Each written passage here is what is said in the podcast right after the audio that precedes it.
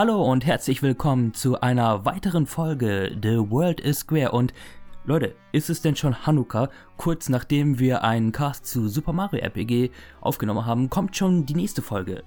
Das wird dann wahrscheinlich auch wieder die letzte sein und dann machen wir ein halbes Jahr Pause, so ist ähm, unser Ding. Jedenfalls, wenn ihr den, diese Episode hört, dann ist es wahrscheinlich schon Ostern oder kurz davor und damit habe ich schon mal künstlich so den Druck auf meine Gäste gelegt, dass sie mir die, die Tonspuren rechtzeitig zuschicken.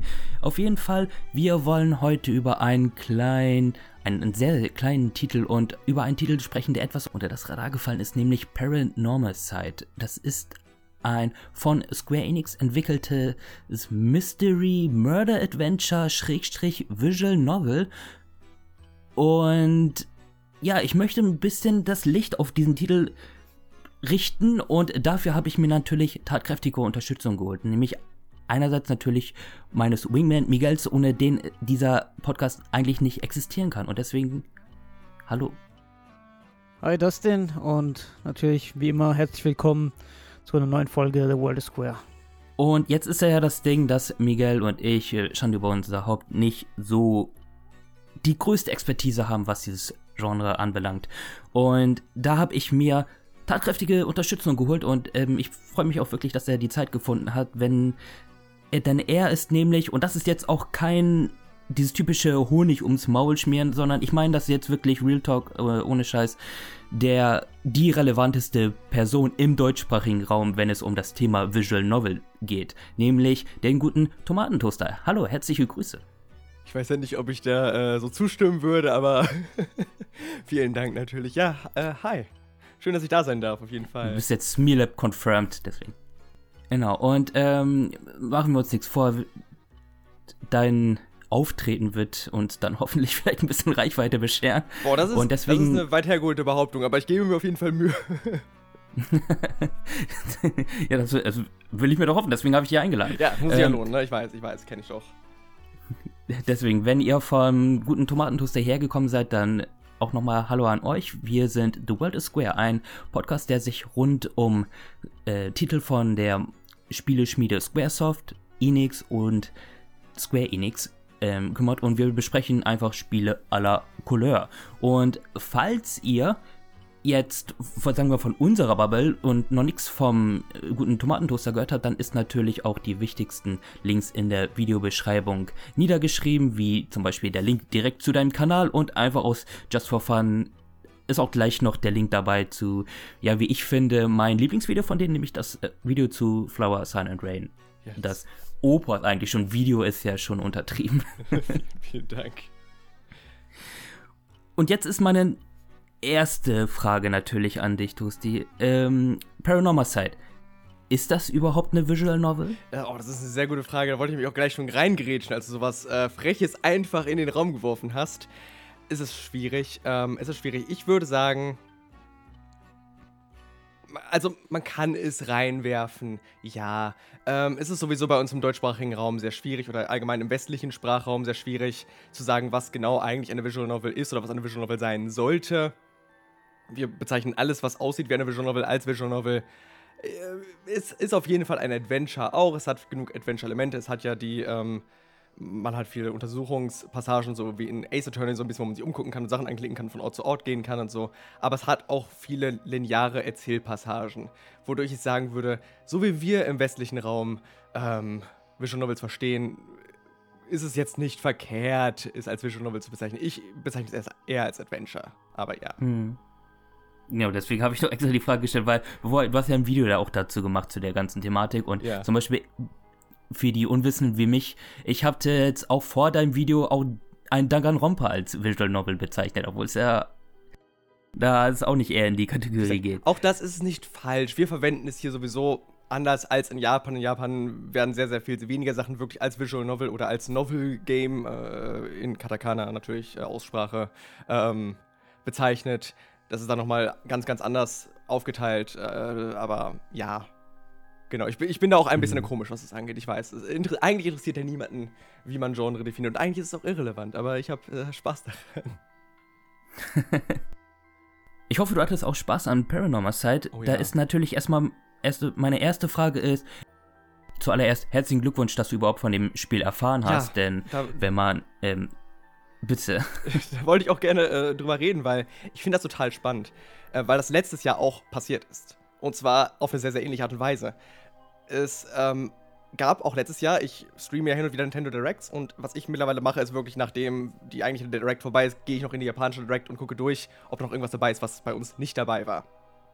Und es war letztes Jahr halt auch so, dass bei einer Direct dann ein Spiel dabei war von Square Enix, was ein, Mist, ein äh, Murder Mystery war, was nur in der japanischen Direct gezeigt wurde und was dann parallel trotzdem nachdem der Direct vorbei war, auf Twitter dann auch angekündigt wurde, ja, kommt äh, gleichzeitig auch äh, weltweit raus. Und da denke ich mir doch, was, was ist denn los, Square Enix? Warum möchtest du irgendwie geheim halten, dass du, äh, dass ihr Murder Mysteries macht? Wollt ihr nicht, dass das Leute im Westen herausfinden? Weil das ist wirklich jetzt zweimal hintereinander passiert, dass ein Spiel von Square Enix explizit in der japanischen gezeigt wurde, obwohl es parallel auch bei uns im Westen rauskommt. Und das waren zweimal Murder Mysteries. Und äh, das finde ich sehr seltsam, warum sie das tun.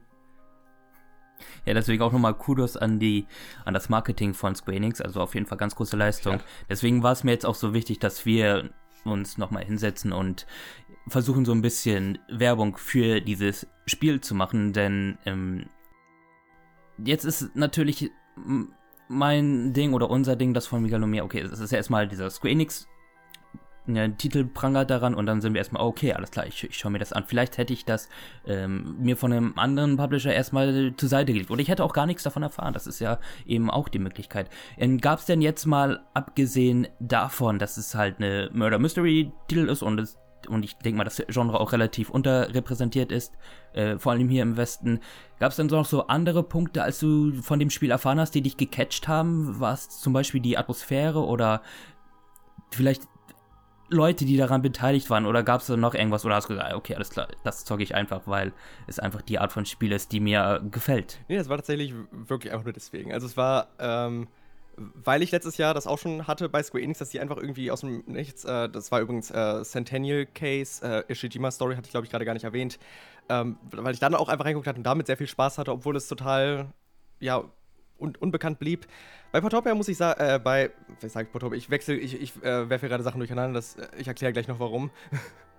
ähm, bei Paranormal Side äh, muss ich aber sagen, dass es tatsächlich momentan gar nicht so sehr unter dem Radar mir vorkommt. Also ich, ich höre schon oft von dem Spiel. Zumindest so in meiner Bubble, so auf Twitter natürlich und auch mhm. hier bei Hooked äh, haben sie darüber gesprochen.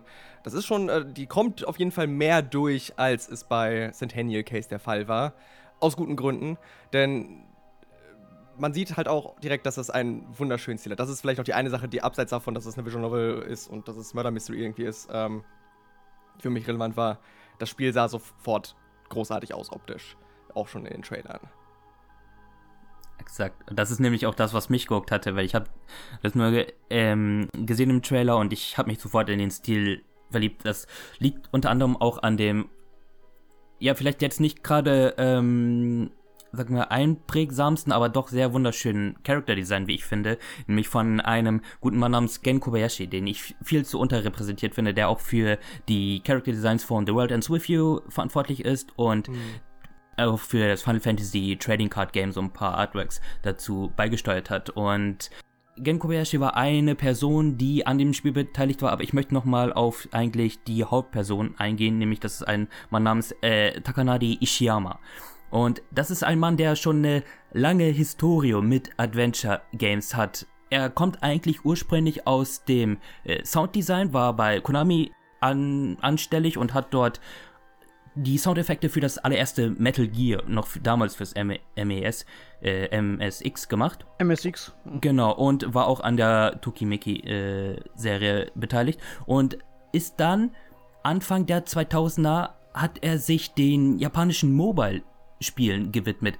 Ein, ja sagen wir mal, ein, ein Bereich des Gamings, welches sehr unterrepräsentiert ist. Im Westen sowieso, weil das alles Japan exklusiv war, aber auch in Japan selber. Und mit Mobile Games mag, äh, meine ich gar nicht diese typischen äh, Free-to-Game, äh, Free-to-Play Gacha-Games, die heute ja kursieren, sondern das war wirklich noch way back vor den Smartphone-Zeitalter. Und dort hat er eine Adventure-Reihe selber geschrieben, ähm, dirigiert als auch die Soundeffekte gemacht, nehm, nämlich namens Detective Yosuke Kibu Cover. Und das ist erstmal natürlich meine Frage. Hast ihr beiden davon schon mal gehört? Nein. Also gar, ich habe gar nicht, ich habe auch von ihm noch nie irgendwas gehört vorher. Ähm, das war dann auch, ich hatte, vielleicht hast, ich weiß nicht, ob du selbst recherchiert hast oder das auch gesehen hast, aber es gab einen tollen Thread auf Twitter äh, zu dem, äh, der dahinter steckt, von Ball of Lentils, den ich auch sehr empfehlen kann. Übrigens toller Kanal für äh, ein paar historische Sachen zu japanischen Videospielen allgemein. Ähm, deswegen ja, aber ich hatte vorher auch noch nie von ihm gehört oder von irgendwas, woran er gearbeitet hat. Genau, und das ist nämlich nicht verwunderlich, weil das Zeug wirklich komplett Japan-exklusiv ist. Und von dieser Ja, Detective-Reihe gab es oder gibt es mittlerweile schon zehn Auskopplungen. Auch sogar zu der Zeit hat er an diesen Spielen gewerkelt, als er Mitte der 2000er, 2005 um genau zu sein, bei Square Enix angeheuert hat und dort unter anderem als Director, Mit-Director und das als Szenario-Writer für Final Fantasy XII Revenue Wings beteiligt war, das DS-Sequel zu obviously Final Fantasy XII. Dann hat er noch ähm, die Director-Rolle bei einem Spiel namens Blood of Bahamut gehabt, welches, äh, Miguel, ich glaube auch niemals außerhalb Japans rausgekommen ist, ne? Nee, leider nicht. Kam, war nur Japan exklusiv. Ja, ein Action-RPG für den DS und war auch an Schoolgirl Strikers beteiligt, ein Free-to-Play Mobile Gacha Game, in dem es so Sailor Moon Komponente, Schulmädchen können sich in krasse Kriegerinnen verwandeln und kämpfen gegen das Böse. Ähm, jada, jada, jada. Auf jeden Fall, von dieser Detective-Reihe hat er 2012 das letzte Spiel herausgebracht und im Jahr 2019 weil es immer wieder Umfragen gegeben hat von diesen ganzen alten Mobile-Titel, welche würde man dann ganz gerne sehen und von der japanischen kleinen, aber doch sehr mh, ja sagen wir, feurigen Fangemeinschaft wurden immer diese Detective-Reihe genannt, dass man die doch auf neuere Plattformen portieren soll. Und mittlerweile gibt es auch alle zehn Teile tatsächlich für die Nintendo Switch. Japan exklusiv, versteht sich. Und vielleicht war so die Ports als auch generell so der Bass drumherum, dass Square Enix gesagt hat, hey, mach doch mal ein Adventure Game für uns. Und im Grunde ist Paranormal Side, deswegen auch dieser, deswegen habe ich so weit ausgeholt, im Grunde ist es so ein seelischer oder geistlicher Nachfolger von eben dieser Detective-Reihe, nur eben ohne Lizenz, mit einem neuen anderen Drive, weil die Detective-Reihe war eine krasse Murder-Mystery-Serie, ganz klassisch eigentlich. Du bist eben Detektiv, der Mordfälle aufklären muss und jetzt hast du ja eine gewisse Horrorkomponente. Also man hat das war auch ein Ding, ich habe eine sehr lange Zeit gebraucht, bis ich wusste, in welchem Zeitalter das spielen soll. Ich wusste, okay, das ist nicht die Neuzeit, weil auch ähm, ja Röhrenfernseher so zelebriert werden oder ähm, die, die Telefonboxen. Nur ich wusste jetzt auch nicht ganz genau, ist es 90er, ist es 80er? Ich würde schon so ja, Mitte der 80er einschätzen, ne? So dass das Setting spielt. Oder wird das explizit genannt? Hast du gar nicht gesagt? Das äh, habe ich mich gerade auch gefragt. Ich weiß es tatsächlich gar nicht, mhm. äh, aus dem Kopf. Aber er würde ungefähr passen, würde ich sagen, ja. Ja. Ähm, genau. Und äh, jedenfalls ist das so, dass ähm, ein Ding an der Sache, dass es so eine gewisse Horrorkomponente eben hat. Und da hatte ich mich Miguel, mit Miguel schon mal im Vorfeld unterhalten und wir haben gesagt, hey, eigentlich so Square Enix Ghost Horror ist eigentlich ein Ding, was viel zu unterrepräsentiert ist, aber nach Parasite Eve kam ja eigentlich nie sowas, was sie gemacht haben. Wir haben mal in einem anderen Cast über ein DS, Japan-exklusives DS-Spiel geredet namens Nanashi no Game, also quasi das Game ohne Name, das Spiel ohne Namen. Welches auch so Horror-Elemente eingefügt hat. Und ja, jetzt feiert ich sag mal, ihr Revival. Allerdings, so wirklich Horror ist es am Ende gar nicht. Ich hatte zum Beispiel. Mh, mm, äh, zuerst, welcher Plattform hattest du gespielt, Toasty? Ich hatte es auf dem PC gespielt, tatsächlich. Ah, okay. Ich hatte es nämlich die, ähm, auf der Switch gespielt. Und da gab es erstmal zwei Momente bei der Switch, wo ich ja mich wieder, wo ich überhaupt nicht wusste, dass das geht. Nämlich einmal ist das Spiel ja sehr touch freundlich, sagen wir mal. Ne? Du klickst ja viele äh, Dinge an oh ja. und kannst dich da ja auch bewegen. Und da habe ich auch oftmals das Touchfeld des ähm, der, der Switch benutzt. Und ich wusste gar nicht, dass die Switch äh, eine Rumble-Funktion hat, also im Handheld-Modus selber. Ich meine, die sind doch in den Joy-Cons drin, oder? Oder meinst du ohne die Joy-Cons? Hast du die Joy-Cons abgemacht? Oder was meinst du? Mm, Nee, die waren, waren drin. Ja, es könnte sein, Weil die dass das Joy-Cons die, müssten, haben ja den Rumble, sind ja die Controller. Ja, Weil ich fände es cool, Ja, wenn es auch ohne geht, weil, ähm, ja. nee, bitte. Nee, äh, das äh, frage ich mich gerade. Ich habe es ja leider nicht auf der Switch gespielt, aber ich weiß auch gar nicht, warum ich es nicht auf der Switch gespielt habe, tatsächlich, weil ich versuche eigentlich immer Visual Novels und ähnliches auf der Switch mittlerweile zu spielen. Und was ich toll finde, weil das hat sich mittlerweile irgendwie so ähm, etabliert, dass Visual Novels sich eigentlich immer komplett über Touch spielen lassen, weswegen ich die Joy-Cons meistens abmache und nur das, ähm, den Bildschirm quasi in der Mhm. Hand halte und die, ähm, das, kann ich viel besser mitspielen, das finde ich total angenehm. Deswegen, ich glaube, da ist kein äh, Rumble drin. Ja, das kann gut sein. Ich glaube, da hast du mich, dass das die Joy-Cons waren. Aber ich dachte immer, es gab aber so Momente, wo es dann auf einmal vibriert. Ich so, whoop, was ist denn jetzt passiert? Ja, natürlich, das sind die Joy-Cons mit ihren HD-Rumble. Was man Ja, auch ja, sagen muss, so. ja. Also, ähm, das Feature. ist.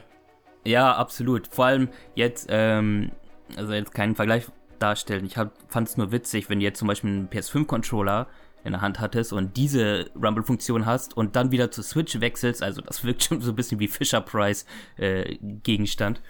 Jedenfalls, ich bin ja so ein kleiner Schisser, muss ich dazu sagen.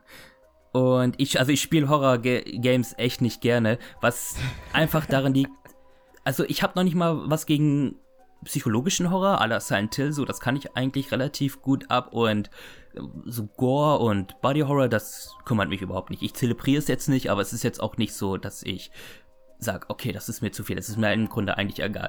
Mit was ich weniger gut umgehen kann, sind Jumpscares. Einfach weil ich auf diese körperliche Reaktion keinen Bock hab.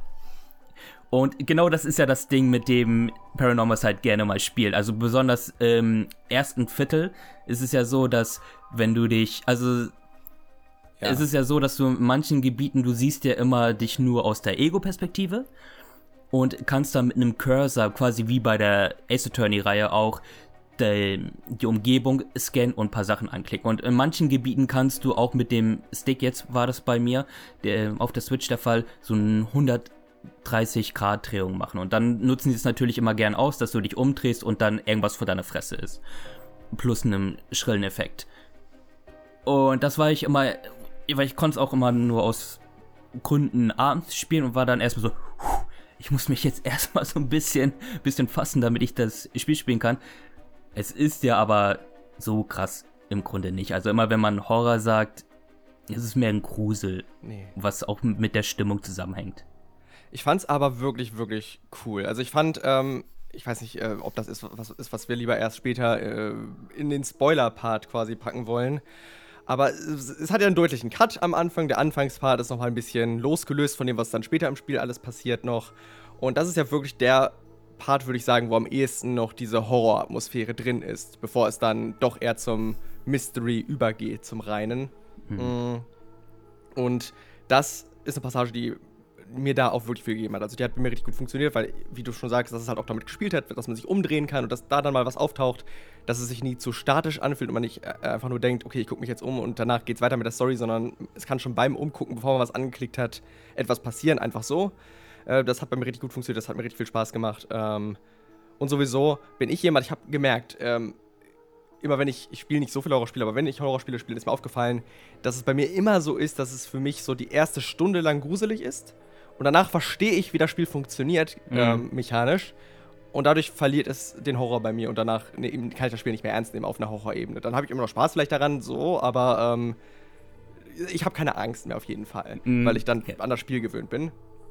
Und deswegen finde ich, dass das hier extrem gut funktioniert, weil es ja wirklich einen Horror einfach an den Anfang packt. Danach hört es ja von selbst quasi auf, Horror zu sein oder versuchen, zu versuchen, Horror zu sein. Deswegen Genau. fand ich das äh, einen guten Mix. Ja, ich denke mal, so viel können wir vorwegnehmen. Das ist eben das Geniale, was mir auch wirklich gefallen hat. Das Spiel weiß eigentlich wirklich, okay, ab dem Moment, wo du die Mechaniken checkst und weißt, wie ähm, ja die Inszenierung ist, dann gibt's noch mal so einen Style-Change und es gibt was ganz anderes. Ich mag die Inszenierung auch wirklich sehr, weil es sehr dynamisch wirkt. Du hast zwar ähm, nur, ja, ich glaube, das sind schon 3D-Figuren, ne, die 2D Das aussehen. ist. Das finde ich, das ist äh, auch noch was, worüber ich sprechen möchte, weil ja, es sieht großartig aus. Ähm, und das liegt daran, dass es eben keine 3D-Modelle sind. Visual Novels oder allgemein äh, Spiele, die versuchen, diese Art von Inszenierung zu haben, haben immer wieder versucht, äh, mit 3D-Modellen zu arbeiten und teilweise sieht es gut aus bei welchen, die mehr Budget haben, zum Beispiel hier bei ähm, The Great Ace Attorney, da sehen die 3D-Modelle zum Beispiel großartig aus. Aber bei vielen, die, ähm, ich möchte jetzt nicht sagen, äh, wenig Budget haben, aber doch schon weniger Budget zumindest haben, da ähm, hat man sich dann gedacht, ja, hättet ihr vielleicht doch einfach bei 2D-Charakteren bleiben sollen, hätte vielleicht besser funktioniert. Und hier haben sie eine Innovation geschaffen, die ich noch nie in irgendeinem Spiel dieser Art gesehen habe und die ich, ich sie ist so offensichtlich aus eigentlich, aber ich habe sie noch nie vorher gesehen und es sind Rückensprites. Also es ist einfach, die haben einfach von jedem Charakter alle Sprites von vorne, mhm. alle 2D-Bilder und alle Bilder dann nochmal von hinten. Ach du Scheiße, ja geil. Das heißt, mhm. die haben ähm, die, die, also die eigentlichen 3D, die eigentliche Umgebung sind ja ich weiß nicht, wie man das nennt, die sind halt so wie Google Street View. Ich weiß nicht, ob es dafür einen besseren Begriff gibt. Also es sind diese 2D-Bilder, die aber so in der Kugel angeordnet sind, ne? Du weißt ja, mhm. was ich meine, du hast das Spiel ja gespielt, du weißt, wie es ja. aussieht. Ähm, und in diesem, ähm, in diesem Raum, der dadurch geschaffen wird, haben sie dann diese 2D-Sprites dreidimensional angeordnet, sodass ähm, dann Charakter weiter hinter steht oder weiter hinten steht oder weiter vorne steht oder äh, dann weiter rechts oder links steht und halt eben auch so ähm, dargestellt werden kann, dass ein Charakter äh, mit dem Rücken zur Kamera steht. Und damit können sie halt total viele dynamische Perspektiven erschaffen, die sonst in Visual Novels nicht möglich sind, wo man für gewöhnlich zum Beispiel einfach aus der Ego-Perspektive ähm, vor sich die anderen Charaktere sehen und stehen einfach nebeneinander und gucken einen an. Hier können sie halt wirklich was, äh, sowas wie Shot gegen Shot machen. Oder mhm. ähm, halt verschiedene Kamerafahrten und Zooms und all das. Und das ist, funktioniert großartig. Und deswegen hat das Spiel auch, und das ist, äh, also für gewöhnlich gibt es in Visual Novels oft CGs, das sind Bilder, die einfach Standbilder von einer gewissen Szene sind ähm, um diese nochmal dynamischer darstellen zu können, weil das mit den normalen Sprites nicht möglich ist. Und das haben sie hier nicht. Es gibt kein, ich bin mir relativ sicher, dass es im gesamten Spiel kein einziges CG gibt, dass das ganze Spiel nur aus Backgrounds plus Sprites besteht, nur dass sie die Sprites eben durch ähm, die Anordnung im dreidimensionalen Raum so dynamisch äh, platzieren konnten, dass sie trotzdem alles damit darstellen konnten und dass es trotzdem sich noch viel lebendiger angefühlt hat, als es mit CGs überhaupt möglich gewesen wäre. Und ja, ich, ich kann äh, gar nicht äh, genug darüber sprechen, mhm. wie großartig dieses Spiel aussieht. Das ist smart eigentlich. Also die limitierten Mittel, die man hat, nutzt man dann aber so, um dass es eigentlich sehr hochwertig aussieht. Also es hat schon ja. ein bisschen so gefühlt wie von Persona 5, was ja auch ähnlich mit ähm, mit, mit seinen Mitteln spielt und durch den und den Artstyle und äh, etc. Ich mag auch tatsächlich so diesen CRT-Look, den das alles so hat. Ist ja auch, ja, wenn du im ja. Menü liegst, also es arbeitet ja auch viel mit, mit Scanlines und, und Vapor-Effekt und auch, das hat, gerade wenn du im Menü bist, siehst du das eigentlich, dass es so ein bisschen, ich weiß nicht, wie man es nennt, so ein Fischaugenoptik hat, also es alles so leicht gewölbt aussieht, als würdest du wirklich in einen Röhrenfernseher reinschauen. Hat auch dauerhaft ähm, im ganzen Spiel die ganze Zeit so ein leichtes Rauschen, ne, so wie, mhm. wie heißt denn das nochmal, wenn halt ein Fernseher nicht funktioniert. Ne? Dieses Rauschen hat quasi so ein bisschen drüber und äh, Chromatic Aberration auch auf allem gefühlt drauf. Und das fällt einem nicht auf, wenn man nicht direkt hinguckt, aber es gibt dem Ganzen trotzdem total viel. Irgendwie, ja. ja. Und das passt ja natürlich auch sehr gut dazu, dass es ja irgendwie dieses, ähm, ja, die, die Fer der Fernseher ist ja quasi so ein zentraler Teil auch irgendwie der Inszenierung von Anfang an. Über den, ähm, ja, hatten wir das noch gar nicht drüber gesprochen, ne? Aber über den Storyteller und sowas. Genau, da auf die Details gehen wir gleich nochmal genauer ein. Im Grunde genau. ähm, nur die Prämisse der Geschichte also mit dem die, dich das Spiel eigentlich ködern will, ist ja eigentlich so, dass es diese sieben Mysterien von Honcho gibt. Und diese sieben Mysterien sind eigentlich Token oder äh, Gegenstände, in denen schwarze Magie innewohnt. Und der Träger dieses Gegenstandes ist in der Lage, andere Personen zu töten.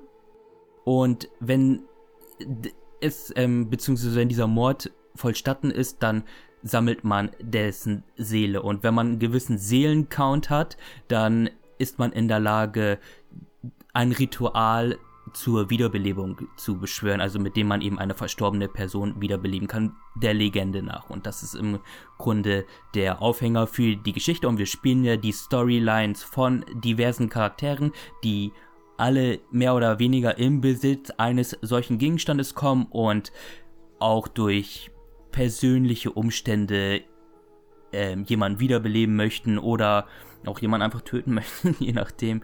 Und ähm, das ist im Grunde der Aufhänger für das Ganze. Und mehr möchte ich dann eigentlich erst im Spoiler-Part besprechen, weil natürlich, ey, die Geschichte ist Dreh- und Angelpunkt der ganzen Geschichte und es wäre natürlich auch witzlos, wenn wir eben nicht über diese im Detail sprechen würden.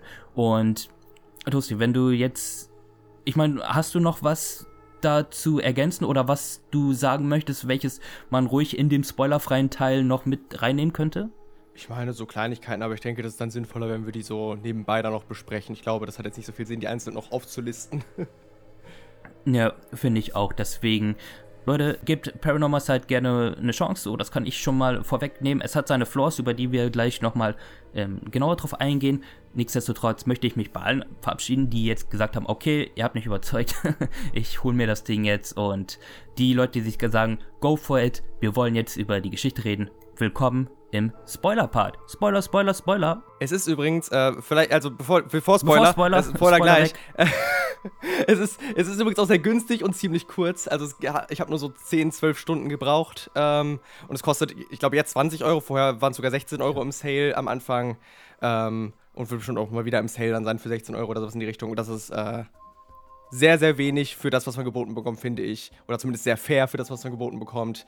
Also, das nur so am Rande, falls ihr noch am Hadern seid.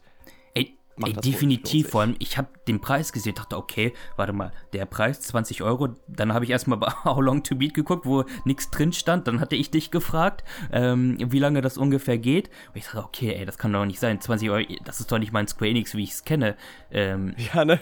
und dann dachte ich erst, das wird so ein Episodenscheiß oder so, weißt du, dass du die erste Episode hast und dann Season Pass, keine Ahnung, irgendwelche solche Geschichten, aber nein, es ist wirklich das komplette Spiel für den Standardpreis von 20 Euro auf allen Plattformen. Und wenn es dann im Sale gibt, kriegt ihr es natürlich noch günstiger. Ja. Also äh, jetzt Spoiler, Spoiler, Spoiler übrigens. Spoiler, Spoiler, ich hole meine Spoilerwarnung wieder zurück. genau. es ist ja so, wir starten mit dem Charakter namens äh, Shogo Okie, der seines Zeichens einfach nur ein Angestellter der örtlichen Firma ist, die, was produzieren die Seifen oder ich glaube so Beauty-Produkte? Seife, Seife, glaube ich, ne? Ich glaube Seife oder so, ja. Also ja. ich zumindest war das Ehrlich in meinem Kopf, habe ich mir das gemerkt, so, ja. Ja. Vielleicht macht ihr noch mehr als Seife. Ich weiß nicht, ist irgendwie komisch, ne? Nur so Seife, nur Seife. Ja. Um ehrlich zu sein, auch nicht so relevant. Also ich meine, wir werden jetzt nicht einfach Stück für Stück die Story nachsprechen, sondern du kannst auch was vorwegnehmen oder Ich so. kann sagen, ähm, sie haben auf jeden Fall Sie haben auf jeden Fall auch Nagellackentferner hergestellt. Das kommt das ist einer, ein ganz wichtiges Detail. Vor. Ja, genau. Ja, also deswegen. haben sie mir als Seife gemacht schon mal.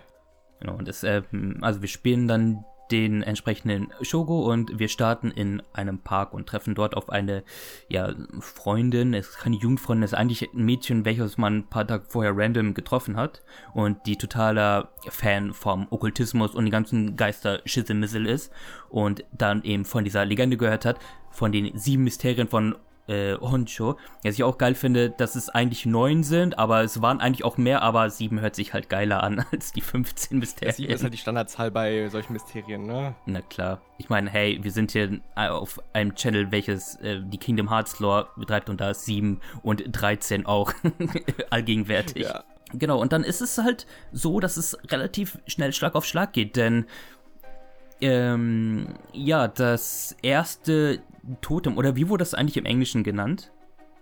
Hat man dafür eine bestimmte. Das tut mir sehr leid, ich habe keine Ahnung. Ja, aber auf jeden Fall, also, es gibt so äh, kleine Gegenstände. Ja. genau. Und, ähm, also es, du bist dann da erst, guckst dich ein bisschen rum und hältst dich mit deiner Freundin und dann funkelt und blitzt alles und die ist dann ganz geschockt. Äh, guck mal hinter dich hinter dir und du guckst dann auch hinter dir und da passiert erstmal nichts. Da dachte ich, okay, was ist denn jetzt ja. los? Ich dachte auch so, was soll ich machen? genau, was soll ich Und dann, dann hat die Panik nämlich eingesetzt. Ich so, oh nein, jetzt drehe ich mich um und dann, ist, dann passiert da irgendwas und na, keine Ahnung. Und auf jeden Fall ist es dann so, dass ähm, ja deine Freundin stirbt. Also sie ist tot. Und zwar liegt sie dann, oder sie sitzt dann da, ertrunken, mitten in einem Park, wo kein Wasser drumherum ist. Und das ist quasi die erste, das ist die Special-Fähigkeit dieses Totems, welches du dann hast. Und dann ist es eigentlich so, dass du deine Reise mit Shogo betreibst und natürlich erstmal sie wiederbeleben möchtest. Du weißt nicht, warum sie gestorben ist. Jetzt ist es eigentlich aber auch ein bisschen egal, weil es weiß auch nur, okay, du möchtest die wiederbeleben und dann tötest du eigentlich im Grunde alle Leute, die dir dann äh, auf dem Weg begegnen. Und das ist auch ein Ding, hast du aktiv auf diesen Button gedrückt, weil es der Fluch läuft ja immer. Also beziehungsweise wenn du den Fluch einsetzen kannst, dann steht da einmal, okay, du kannst jetzt drück L und dann. Ich habe manchmal aktiv auf den Knopf gedrückt. Ich habe nicht immer aktiv auf den Knopf gedrückt. Aber es ist natürlich immer trotzdem passiert, egal ob man drauf gedrückt hat oder nicht. Ja. Ähm, Eben, was ja kurz danach aber ähm, dann noch, ja, kommentiert wird vom, vom Storyteller, vom Werten. Ja. Also ich weiß nicht, wie, wie äh, du vorgehen wolltest so genau, ne? Aber ist dann ja wirklich so, dass dieser erste Story-Abschnitt dann wirklich daraus besteht, wie man nach und nach einfach mal quasi den gesamten Cast umbringt. Nicht ganz alles, kommen noch mehr Charaktere dann später dazu, aber man bringt gefühlt alle Charaktere erstmal um. Ähm, man fängt mit dem Genocide-Run quasi an, ähm, bevor äh, es dann zurückrudert und einem gesagt wird, ja, das ist gar nicht so richtig die richtige Story, die eigentlich erzählt werden soll. Man dann zu anderen Charakteren springt noch, ähm, wo dann noch ein paar andere Sachen passieren. Und jedenfalls, sobald man mit diesem Abschnitt aber fertig ist, wird einem vom Storyteller, der, der sagt einem dann, ähm, ja, wie viele Personen denkst du, hat äh, Shogo eigentlich mit seinem Fluchstein umgebracht? Und man hat halt im Laufe dieser Sequenz, ich glaube, fünf Leute hat, wurden umgebracht von dem Fluch. Ähm, und man kann dann auswählen zwischen 0 und 5. Und dann sagt der Storyteller dir wahrscheinlich, dass du falsch liegst. Und äh, dass es eigentlich eine andere Anzahl zwischen 0 und 5 war und gar nicht wirklich alle 5, die, die er umgebracht hat. Denn ähm, die, die man selbst umgebracht hat, also die, bei denen man selbst aktiv die Taste gedrückt hat, die zählen da gar nicht zu. Weil äh, impliziert wird, dass man das selbst als äh, Spieler war, was ähm, ich war zu dem Zeitpunkt sehr verwirrt. Ich muss sagen, ich, ich habe zu dem Zeitpunkt sehr lange darüber nachgedacht. Ich glaube, bei mir hat er gesagt, nein, äh, Shogo hat drei umgebracht mhm. mit seinem Fluch. Und dann dachte ich so, was, was ist mit den anderen zwei passiert? Ich, ich habe wirklich äh, lange versucht, Theorien dazu aufzustellen, wie vielleicht einfach irgendjemand anders den Fluch ausgelöst haben hätte können. Das ist geil, weil er hatte mir das gesagt. Ähm, bei mir waren es vier dann eben, die Shogo umgebracht hat, weil ich glaube, den ersten Button, den habe ich ja. dann selber gedrückt, als man eben das die Freundin namens Yoko äh, umbringt und die anderen habe ich dann einfach machen, habe ich Shogo dann machen lassen. Und ich dachte, ja, vier, alles klar. Okay, ziehen wir weiter. also fand ich geil, dass das sich so beschäftigt hat. nee, nee, für mich war das voll das große Mystery. Für mich war das äh, der größte Hook äh, vor lange, weil ich dachte, dass es dann äh, später voll die komplexe Auflösung dafür gibt. Es war dann, ich fand es fast ein bisschen schade, dass es das dann nicht mehr gab auf der einen Ebene.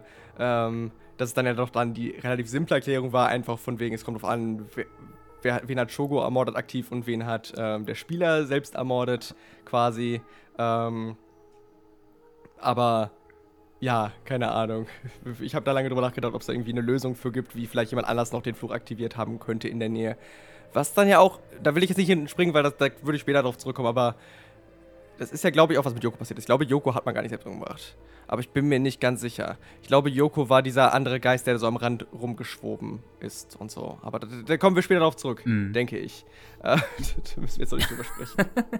Ey, das ist überhaupt kein Problem, weil ich impliziere jetzt einfach so, dass die Leute das Spiel bereits gespielt haben und denen oder denen das scheißegal ist und die trotzdem jetzt ja, ja, deswegen schon klar, aber trotzdem, ich glaube, das ist äh, ein anderes Thema. Ja, äh, definitiv, ähm, weil wenn man eben um, alle umgebracht hat, dann ist es ja so, dass man wieder zurückspringt und sich dann eigentlich ein Feature öffnet, welches, denke ich mal, so im Genre öfters mal vorkommt, nämlich Story Chart. Ja. Du hast verschiedene Ebenen quasi, beziehungsweise es sind immer verschiedene Kapitel und in manchen Kapitel kannst du dann sehen, okay, wenn du dich hier anders entschieden hättest, dann könntest du eine ganz andere Form der Geschichte oder einen ganz anderen Verlauf freischalten und ähm, das spielt halt natürlich damit, dass du auch mal wieder in alte Kapitel zurückkehrst und dort dich eben anders entscheidest und dann eigentlich die Story und die weiterführst und dann eben entsprechend eins von diversen Enden äh, freischaltet. Wobei ich muss jetzt sagen, ich habe ja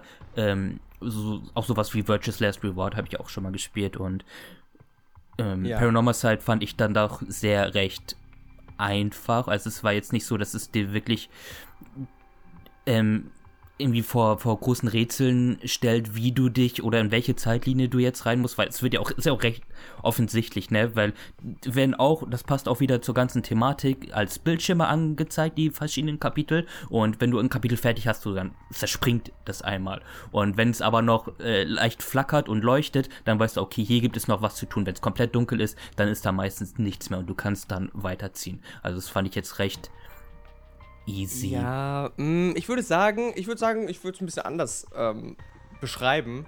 Ich würde sagen, wenn ich jetzt den Vergleich einfach zu Zero Escape, zu Virtuous War zum Beispiel äh, ziehe, Virtuous Last Reward hat deutlich mehr Entscheidungen natürlich und die haben deutlich längere Stränge und so. Und hier ist es ja eher, dass wenn du irgendwie die falsche Option willst und eine andere Option willst, dass du dann eher zu einem schlechten Ende kommst und dann geht es halt nicht weiter und dann musst du halt den Hauptpfad weitergehen. Also es ist eigentlich eine relativ linear erzählte Story, nicht eine mit vielen, vielen verschiedenen Storysträngen so richtig. Mhm. Stattdessen würde ich aber sagen, dass es in Zero Escape stattdessen aber leichter ist zu verstehen, wie man die Entscheidung stattdessen wählen muss. Und so. Man muss halt einfach dahin gehen, wo man noch nicht war und so. Und das ist hier nicht ganz so. Ja, man bekommt angezeigt, wo man noch was zu tun hat und wo nicht. Aber auch wenn man weiß, dass man wo noch was zu tun hat, weiß man nicht unbedingt, was man zu tun hat. Man muss da schon noch ein bisschen rätseln und ein bisschen kombinieren. Und da hat es mich fast teilweise ein bisschen an äh, Shibuya Scramble. Ich weiß nicht, ob du das äh, jemals gespielt mhm. hast. Nee. 4 to 8. Aber zumindest ja. existiert das. Ähm, daran hat es mich fast ein bisschen erinnert, weil man hat ja hier dann, ähm, sobald man diesen Startteil äh, durch hat, hat man dann drei verschiedene Charaktere, zwischen denen man hin und her springen kann. Und dann ist es ja doch teilweise so, dass man zum Beispiel bei einem nicht weiterkommt, oder muss man erst zu einem anderen Charakter gehen und da, was äh, bei dem Event, was bei ihm parallel passiert, eine Entscheidung treffen, die dann beeinflusst, dass der andere Charakter auch weiterkommt. Und das finde ich äh, immer sehr cool. Das fand ich hier auf jeden Fall sehr cool. Ähm, teilweise ein bisschen ähm, ja, ich will es nicht ich will es nicht Pixel-Hunty nennen, Pix Pixel-Huntig, äh, weil das ist nicht so richtig. Ist nicht so wirklich, dass ich nicht irgendwie was gefunden habe, was ich anklicken musste, aber mh, mm, schon so, dass ich teilweise einfach das Gefühl hatte, ich, hab, ich verstehe logisch, was ich tun soll, aber es fehlt irgendwie eine Kleinigkeit, die ich noch äh, machen müsste. Und, äh, zum Beispiel, einmal bin ich hängen geblieben, einfach nur weil ich unten links in der Ecke ist immer so ein Think-Knopf, wo man sich seine eigenen Gedanken anhören kann. Das ist so gut wie nie relevant. Habe ich so gut wie nie gemacht. Und einmal war das eine, was ich noch brauchte, um weiterzukommen, dass ich noch diesen, diesen Think-Knopf mhm. drücken musste. Okay. Und dann ging es weiter mit der Story. Da denke ich mir so, ja, okay, cool. ja, das ist auf jeden Fall interessant, weil ich habe es natürlich immer gemacht, weil ich einfach wissen will, was ähm, die dann sagen.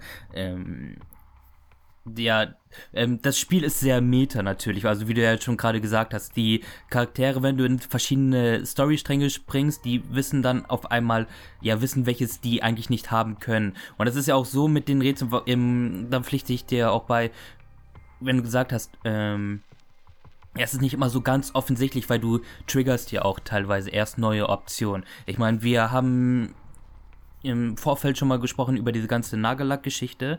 Das ist ja auch so ein Teil, wenn wir ja. ähm, da sind. Also wir haben eine Geschichte zum Beispiel, um da, das vorwegzunehmen, wo man ähm, ein Mädchen namens Mayo trifft. Und das ist ja, das Kapitel ist ja ganz anders als die anderen, weil du hast nicht so deinen ähm, du redest nicht, interagierst nicht mit Charakteren oder musst dann irgendwas machen oder anklicken, sondern das ist ja so wirklich schon ein klassisches Escape the Room Szenario. Ja, das ist schon äh, Zero Escape einfach ja. in klein. Ja, es ist wirklich so. Du bist dann in einem Raum gefesselt und musst eigentlich das örtliche Faxgerät ähm, finden und benutzen, um Hilfe zu rufen. Und da gibt es eben einen Punkt, wo der Stift, quasi mit dem du Hilfe schreiben sollst, auf einem ähm, Zettel, der ausgetrocknet ist. Und du weißt nicht, wie du ähm, ja den wieder zum Schreiben bringen sollst. Und dann reist du in ein anderes Kapitel. Dort wird dir dann eine Geschichte von Nagellackentferner, dass der da helfen soll, ähm, erzählt. Und dann weiß aber die Person, die überhaupt nichts mit den anderen zu tun hat, von der Geschichte gar nichts wissen kann, doch auf einmal wie so ein ja, Geistesblitz. Ah ja, klar Nagellackentferner. That's it. Ja, und auch, wo sie halt das Fax überhaupt hinschicken kann und so, das findet man auch darüber halt heraus. Ja. Und dann kriegt man halt bei einem anderen Charakter, wenn man da wieder dann hinspringt, kommt dann da ein Fax an, was man dann äh, lesen kann, wodurch man dann, äh, ja, sie befreien kann und so weiter und so fort. Und das fand ich alles äh, auf jeden Fall sehr cool, wie das umgesetzt wurde, dass man da so ein bisschen, ja, deswegen halt mehr Adventure als Visual Novel, weil es weniger, die Entscheidungen waren weniger relevant auf einer rein narrativen Ebene, dass man verschiedene Entscheidungen trifft, um sich seine, äh, die verschiedenen Routen zu sehen und so, sondern es waren mehr ähm, tatsächlich richtige Rätsel, die über die Entscheidung und wie man die Entscheidung kombiniert hat, äh, ja ein bisschen aufgebaut wurden. Das äh, war auf jeden Fall schon Adventure-esque und da, äh, das hat mir sehr gut gefallen, was es damit gemacht hat. Ähm, mhm. Ja, ja, zu, zum Großteil würde ich sagen. Ne? Wie gesagt, es gab ein paar Stellen, wo ich so dachte, okay, äh, da fehlt mir jetzt irgendwie eine Sache und ich verstehe nicht so ganz warum, aber so an sich hatte ich da eigentlich Spaß mit. Das ist aber auch wieder nur in Nuancen. Ne? Also es ist jetzt kein komplettes Rätselspiel, es ist kein Layton oder so, genau. wo du genau. unter deiner Schuhsohle dann ein Rätsel findest, sondern es ist ja wirklich auch so, dass die meisten Rätsel eigentlich nur am Anfang passieren. Und da ist natürlich gleich auch meine erste Frage, gab es da denn irgendwelche Rätsel, wo du gestruggelt hast oder hast du die so komplett durchgerockt? Also ich meine, wir können direkt zum Ende des Endes springen, zum wahren Ende natürlich, weil das ist was, was ich dir fragen wollte. Weißt du, wie man auf das wahre Ende kommen soll? Hast du das wahre Ende überhaupt gefunden, by the way, nur so am Rand? Ähm, Wie viele Enden hattest du? Äh, sechs. Okay, gut, dann hast du das wahre Ende. Ja, äh, das wahre Ende ist ja wirklich, äh, wo man nochmal irgendwie ganz am Anfang zu ähm, Shogo springen ja. muss und da dann halt, wie gesagt, diesen einen Geist sieht, deswegen, wo, wo ich dann auch von ausgehe, dass der, glaube ich, äh, dass das, ich bin mir jetzt nicht mehr bei den Details ganz sicher, was die Story angeht, aber ich glaube, dass der ja Yoko eigentlich umgebracht hatte, der Fluch von dieser Person. Ähm, jedenfalls, ich habe keine Ahnung, wie man darauf kommen soll, weil wenn man das macht, wenn man dann zum Anfang zurückspringt ähm, und diesen Geist anklickt, der da ganz random am Rand in der kleinen Ecke rumschwebt und dann dadurch das auf das wahre Ende stößt, dann kommt der Storyteller und sagt einem so, ah, wenn du das gefunden hast, also ich habe es mit einem Guide gefunden, danke, mhm. ähm, dann hast du wohl verstanden, was wirklich passiert ist, hä? Ich so, ich habe keine Ahnung. Ich habe okay, nur den Guide das ist mega interessant. Ja. Hast du es gelöst? Weißt du, wie man darauf kommen soll? Tatsächlich, das wird dir eigentlich ähm, vorausgesagt. Also es ist ja so, dass du quasi eine wirkliche Route hast. Du hast zwar immer so ein bisschen wie in so einem Telltale-Spiel hier so ein paar kleine Abzweigungen, wo dann dadurch andere Enden resultieren. Ähm, die meisten irgendein Ableben eines Charakters dann stattfinden und dann gibt es aber so die eine wahre Route, in dem es dann ja endet, dass Yoko, die das Mädchen, welches du ja ähm, genau ganz am Anfang ja gerettet hast, indem du dich entschieden hast, okay, ich töte es nicht, sondern ich sag dir, ey, geh nach Hause und dann triffst du, triffst du das Mädchen ja nie wieder. Und dann ganz am Ende stellt sich raus, okay, sie ist eigentlich so das wahre Mastermind und das ganze Böse, ja. vermeintliche. Und dann sind alle Storystränge weg und du alle Chapter kannst du zwar anwählen, aber es flackert keins mehr. Und dann war ich natürlich erst am überlegen, okay, wo soll ich jetzt hin? Okay, Yoko wurde eingeführt am oder gegen Ende, dann muss damit ihr irgendwas passieren. Und dann springst du ja wieder ganz zum Anfang zurück zu ähm, Shogo und dann kannst du mit diesem fliegenden, dieser fliegenden Geisterflamme ja interagieren. Und dann war das eigentlich schon das aber wie war das denn nochmal? Also mir wurde die Antwort eigentlich quasi auf den... Nee, nee, also das, was danach kommt, das wusste ich. Das, was danach kommt, das habe ich verstanden. Danach kommen ja noch ja. so ein paar Fragen, die einem gestellt wurden, die, ähm, da habe ich auch noch lange für gebraucht, habe ich auch noch lange nachgedacht und ein paar Sachen ausprobiert. Aber das oh, habe ich, hab ich da mir selbst ich geschafft. Kommen, ja. Genau, das mhm. habe ich auf jeden Fall selbst geschafft. Da kommt auch noch natürlich eine coole Sache, da kannst du gleich gerne noch drauf zurückkommen. Aber wie man da hinkommen soll, dass da diese Flamme ist, und da, da wäre ich nie drauf gekommen von selbst. Die hätte ich von selbst niemals gefunden, glaube ich. Und ich habe auch mit äh, zwei anderen, genau, mit zwei anderen abseits von dir schon über das Spiel so ein bisschen geredet und wir haben, ja. sind alle zu dem Entschluss gekommen, Nee, also ich habe keine Ahnung, wie man das auf das wahre Ende kommen sollte. Wir haben alle auf dem geilen oh, wait, aber die Flamme ist doch schon die ganze Zeit da, wenn man sich da umdreht. Ich habe die halt nicht gesehen. Also. So. Also, hast, du, also ja, hast, warte mal, hast du die am Anfang gesehen? Also als das ja, am Anfang. am Anfang. Die ist direkt ja, am Anfang. okay. Ja gut, die, dann wäre ich vielleicht drauf gekommen. Nee, dann, die haben wir wahrscheinlich einfach alle nicht gesehen.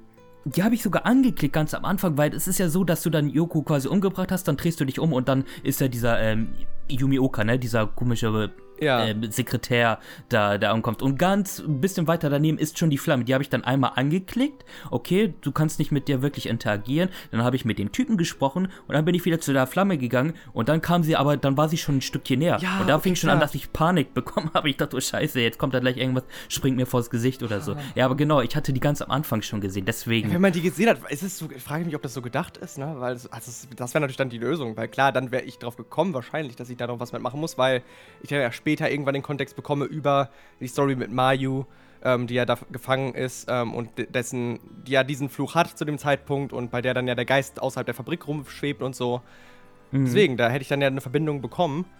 Aber das Verbindungsstück hat, glaube ich, allen von uns ah, gefehlt. Also wir haben das okay. einfach am Anfang alle nicht gesehen. Was ich dann natürlich, wenn das der Sinn der Lösung ist, dann denke ich mir so, ja, hätte man vielleicht noch deutlicher darauf hinweisen sollen beim ersten Mal. Mhm. Weiß ich nicht. Aber ja. okay, das ist interessant, wie unterschiedlich da die Erfahrungen sind.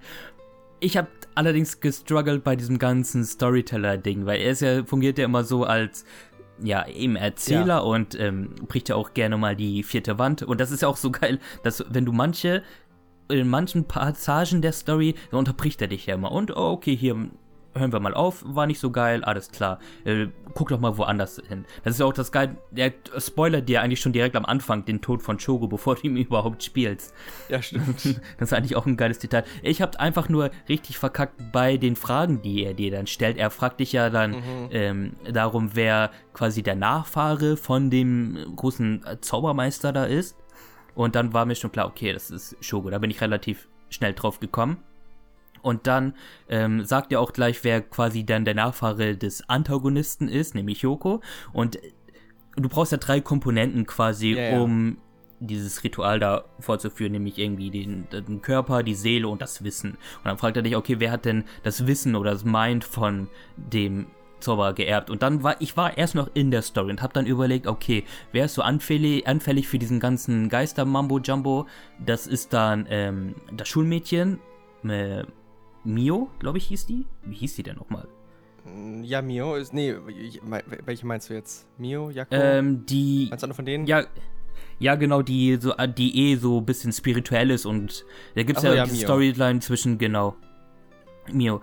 Und dann dachte ich erst, das wäre die. Er hat gesagt, nee, ist nicht. Dann habe ich noch zwei, drei andere Kandidaten probiert, unter anderem den Storyteller selber, den habe ich dann einfach eingetragen, weil ich dachte so, haha, aber war es auch nicht. Und dann dachte ich mir schon, okay, das ist ja so eine Meta-Ebene-Geschichte und ich als Spieler habe eigentlich das Wissen, habe dann auch meinen Namen eingetragen, den du ja am Anfang auswählen musst. Und dann sagte, nee, nee, das ist auch nicht. Und ich dachte, hä, wie, wie ist das denn jetzt? Okay, dann bin ich einfach Namen durchgegangen, waren es alle nicht. Und da das war das einzige Mal, wo ich wirklich auf einen Guide zugreifen musste. Ja. Und er sagte ja Spielername und mein, ja, eigentlich Punkt, an dem ich dann gestruggelt habe, war Groß- und Kleinschreibung. also ich Wow, hatte den okay, ersten ja, Buchstaben gut, ja, groß gut, und nee. deswegen hat er das dann nicht gezählt. Oh Mann. Ja, nee, äh, das hatte ich, äh, das hatte ich ziemlich schnell raus. Also, weil ich mir einfach so sicher war, dass das noch der Grund sein muss, warum ich am Anfang überhaupt meinen Namen auswählen musste. Ähm, Genau, er fragt dich ja auch noch so, bist du dir sicher, dass du diesen Namen wählen willst? Ja, ja, genau. Und äh, er liest dann auch erstmal deinen eigenen Namen raus aus der Konsole oder dem Steam-Account und so. Äh, als kleinen, kleinen Horrorschocker, ne? Hat man noch nie erlebt, sowas. Okay, äh, das ist geil. Ist das wenn nicht passiert? hat- Nee, bei mir ist das nicht passiert tatsächlich. Aber ich habe auch offline gespielt. Nee, also das ist, äh, müsste eigentlich über deine Switch ja sein, über deinen Accountnamen bei der Switch einfach. Du musst ja nicht online dafür sein, denke ich. Also bei mir war es dann halt, ich habe Toasty mich genannt und dann sagt er so, hm, Tomatentoaster also. Ich so, nee, nee, nee, nee Toasty reicht schon. Ah, ja, liest dann halt den Accountnamen raus eigentlich. Aber vielleicht ist dein Accountname derselbe gewesen, den du eingegeben hast als Namen. Das ist natürlich die Ja, das ist natürlich. Aber ja. Nee, das, das, deswegen bin ich da relativ schnell drauf gekommen, glaube ich, dass man da seinen eigenen Namen auf jeden Fall eintragen muss. Ich hatte von einer anderen Person gehört, dass die irgendwie Me eingegeben hat. Das hat nicht funktioniert. Mhm. Und dann hat, ist nicht, nicht mal auf die Lösung gekommen. Wenn es mir nicht ist, dann kann es nichts anderes sein. ja, ja, ja, ja. Ähm, wie ist denn so die Geschichte mit den, ich sag mal, zwei großen Rätseln am Anfang? Ähm, Stichwort ähm, Sound und Feuerzeug, weil das waren jetzt die Sachen, bei dieser ganzen Soundgeschichte ist. Ähm, da bin ich relativ schnell drauf gekommen tatsächlich. Ähm, bei dem Feuerzeug Ja. habe ich mega gestruggelt, dass du das Feuerzeug ähm, wegwerfen musst, damit du nicht Ich auch. verbrennst. Und ich habe das so oft versucht, weil erst dachte ich, okay, du musst sie alle Sachen fragen, Ne, aber so, dass sie sich nicht wiederholt. Irgend so einen ganz coolen Gedankengang hatte ich. Und dann, wenn du ein paar Mal stirbst, dann sagt dir der Storyteller wirklich, ey, guck dir doch mal das Feuerzeug an. Und ich dachte, ja, wie? Und dann kommt ja erst die Option, dass du es in den See schmeißen kannst und die, die Person, die du dann triffst, die hat dann eben keine Macht mehr. Was eh so der wackste Ja, genau, das Zauber. mit dem Feuerzeug fand ich auch ein bisschen umständlich. Das ist, äh, das ist irgendwie, ich weiß nicht mehr genau, wie es funktioniert. Ne? Also da bin ich jetzt nicht mehr äh, ganz im Bilde. Aber ich weiß auch, dass ich da ein bisschen mit gestruggelt habe, weil äh, ich das, glaube ich, schon vorher Mm, versucht ja, hatte, aber exakt. es äh, nicht richtig geklappt hat, bevor es einem das Spiel Ja. gesagt hat. ja, das ist auch wieder so ein Triggerpunkt, ne? Ja. Weil dieses Wegwerfen kannst du dann auch erst wirklich. Genau. Nee, was ich, äh, womit ich noch ein Problem hatte, was ich einfach so als klein, das ist ein total kleiner Nitpick zu dem Zeitpunkt gewesen. Äh, das war nämlich auch noch eine Storyteller-Frage, die er zwischendurch gestellt hatte, wo er so meinte von wegen, wo war denn, war es Michio? Ist das äh, Michio, die eine, die Selbstmord begangen hat? Ja, genau. Von der noch der Geist irgendwo umhergeschwebt ist, genau. Äh, wo war denn Michio zu um 8 Uhr morgens?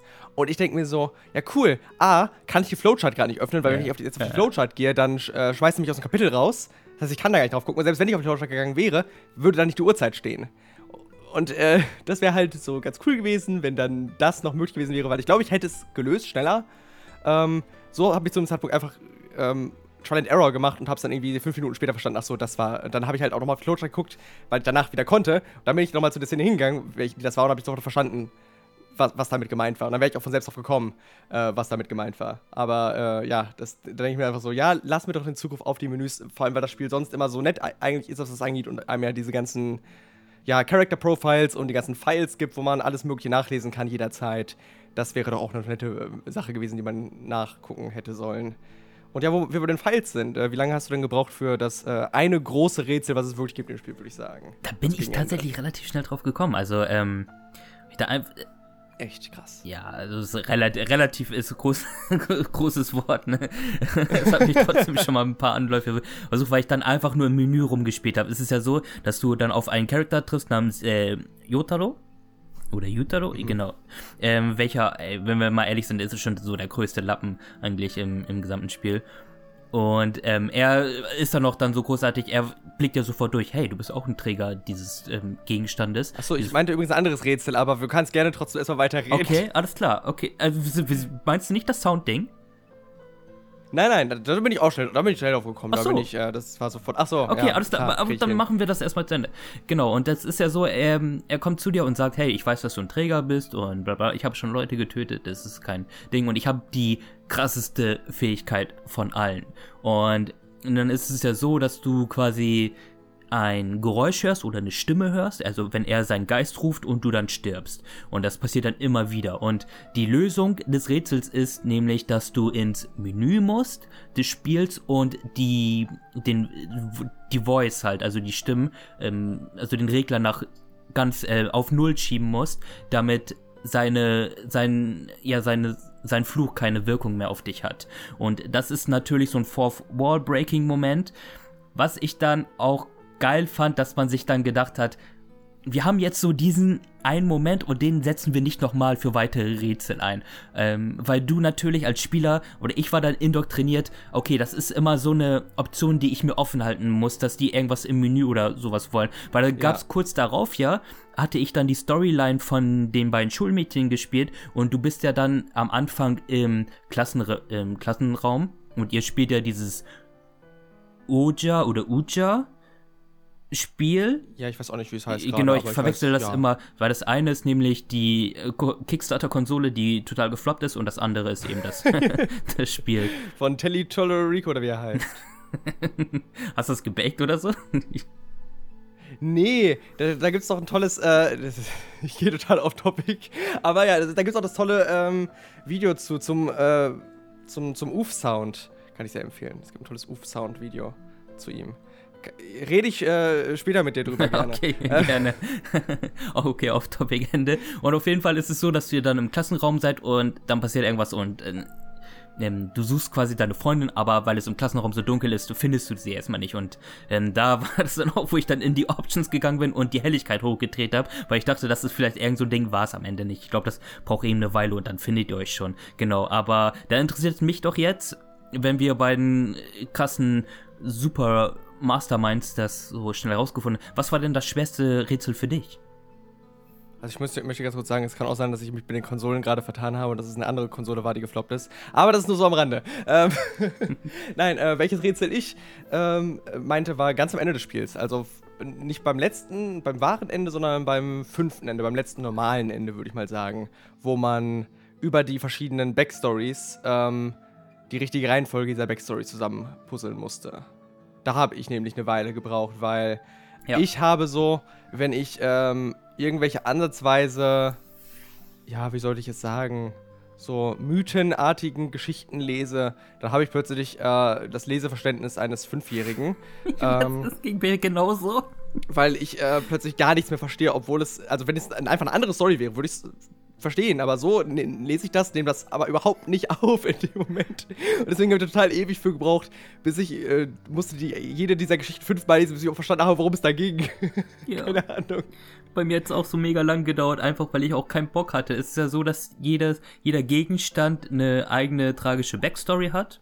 Über irgendwelche Menschen, die gestorben sind. Und es gibt fünf von denen, die sind connected miteinander. Und dann möchte das Spiel, dass du fünf dieser Hintergrundgeschichten miteinander kombinierst. Und dann bin ich auch erstmal alles ähm, im Menü durchgegangen. Alle Unterlagen habe ich mir angeguckt, weil ich habe gehofft, dass ich irgendwo die Lösung finde und ich mir nicht diese Geschichten durchlesen muss. Ich habe es wirklich so gehofft und dann war das natürlich aber so und dann habe es mich auch ein paar Versuche gebraucht, so eben bestimmt so fünf, sechs, sieben Stück und dann hat sich dann irgendwann der Dschungel an Mysterien gelichtet. Aber Ich ja, muss sagen, stimmt. ich finde es aber ganz gut auf der Ebene, dass ähm, ich mich sonst wirklich nie damit auseinandergesetzt hätte und ich dadurch quasi dazu gezwungen wurde. Weil im Voraus, mhm. immer wenn in den Story-Sequenzen darüber gesprochen wurde, über die ganze Sache von wegen, das ist damals passiert und das war dieser Charakter und das war dieser Charakter und die haben irgendwie das gemacht und die haben dieses, äh, diesen Fluch deswegen irgendwie entfacht, äh, losgelassen. Keine Ahnung, was ich genau die gemacht habe. Ich weiß es auch gar nicht mehr. Also das ist jetzt schon wieder was, was ich schon wieder verdrängt habe, alles.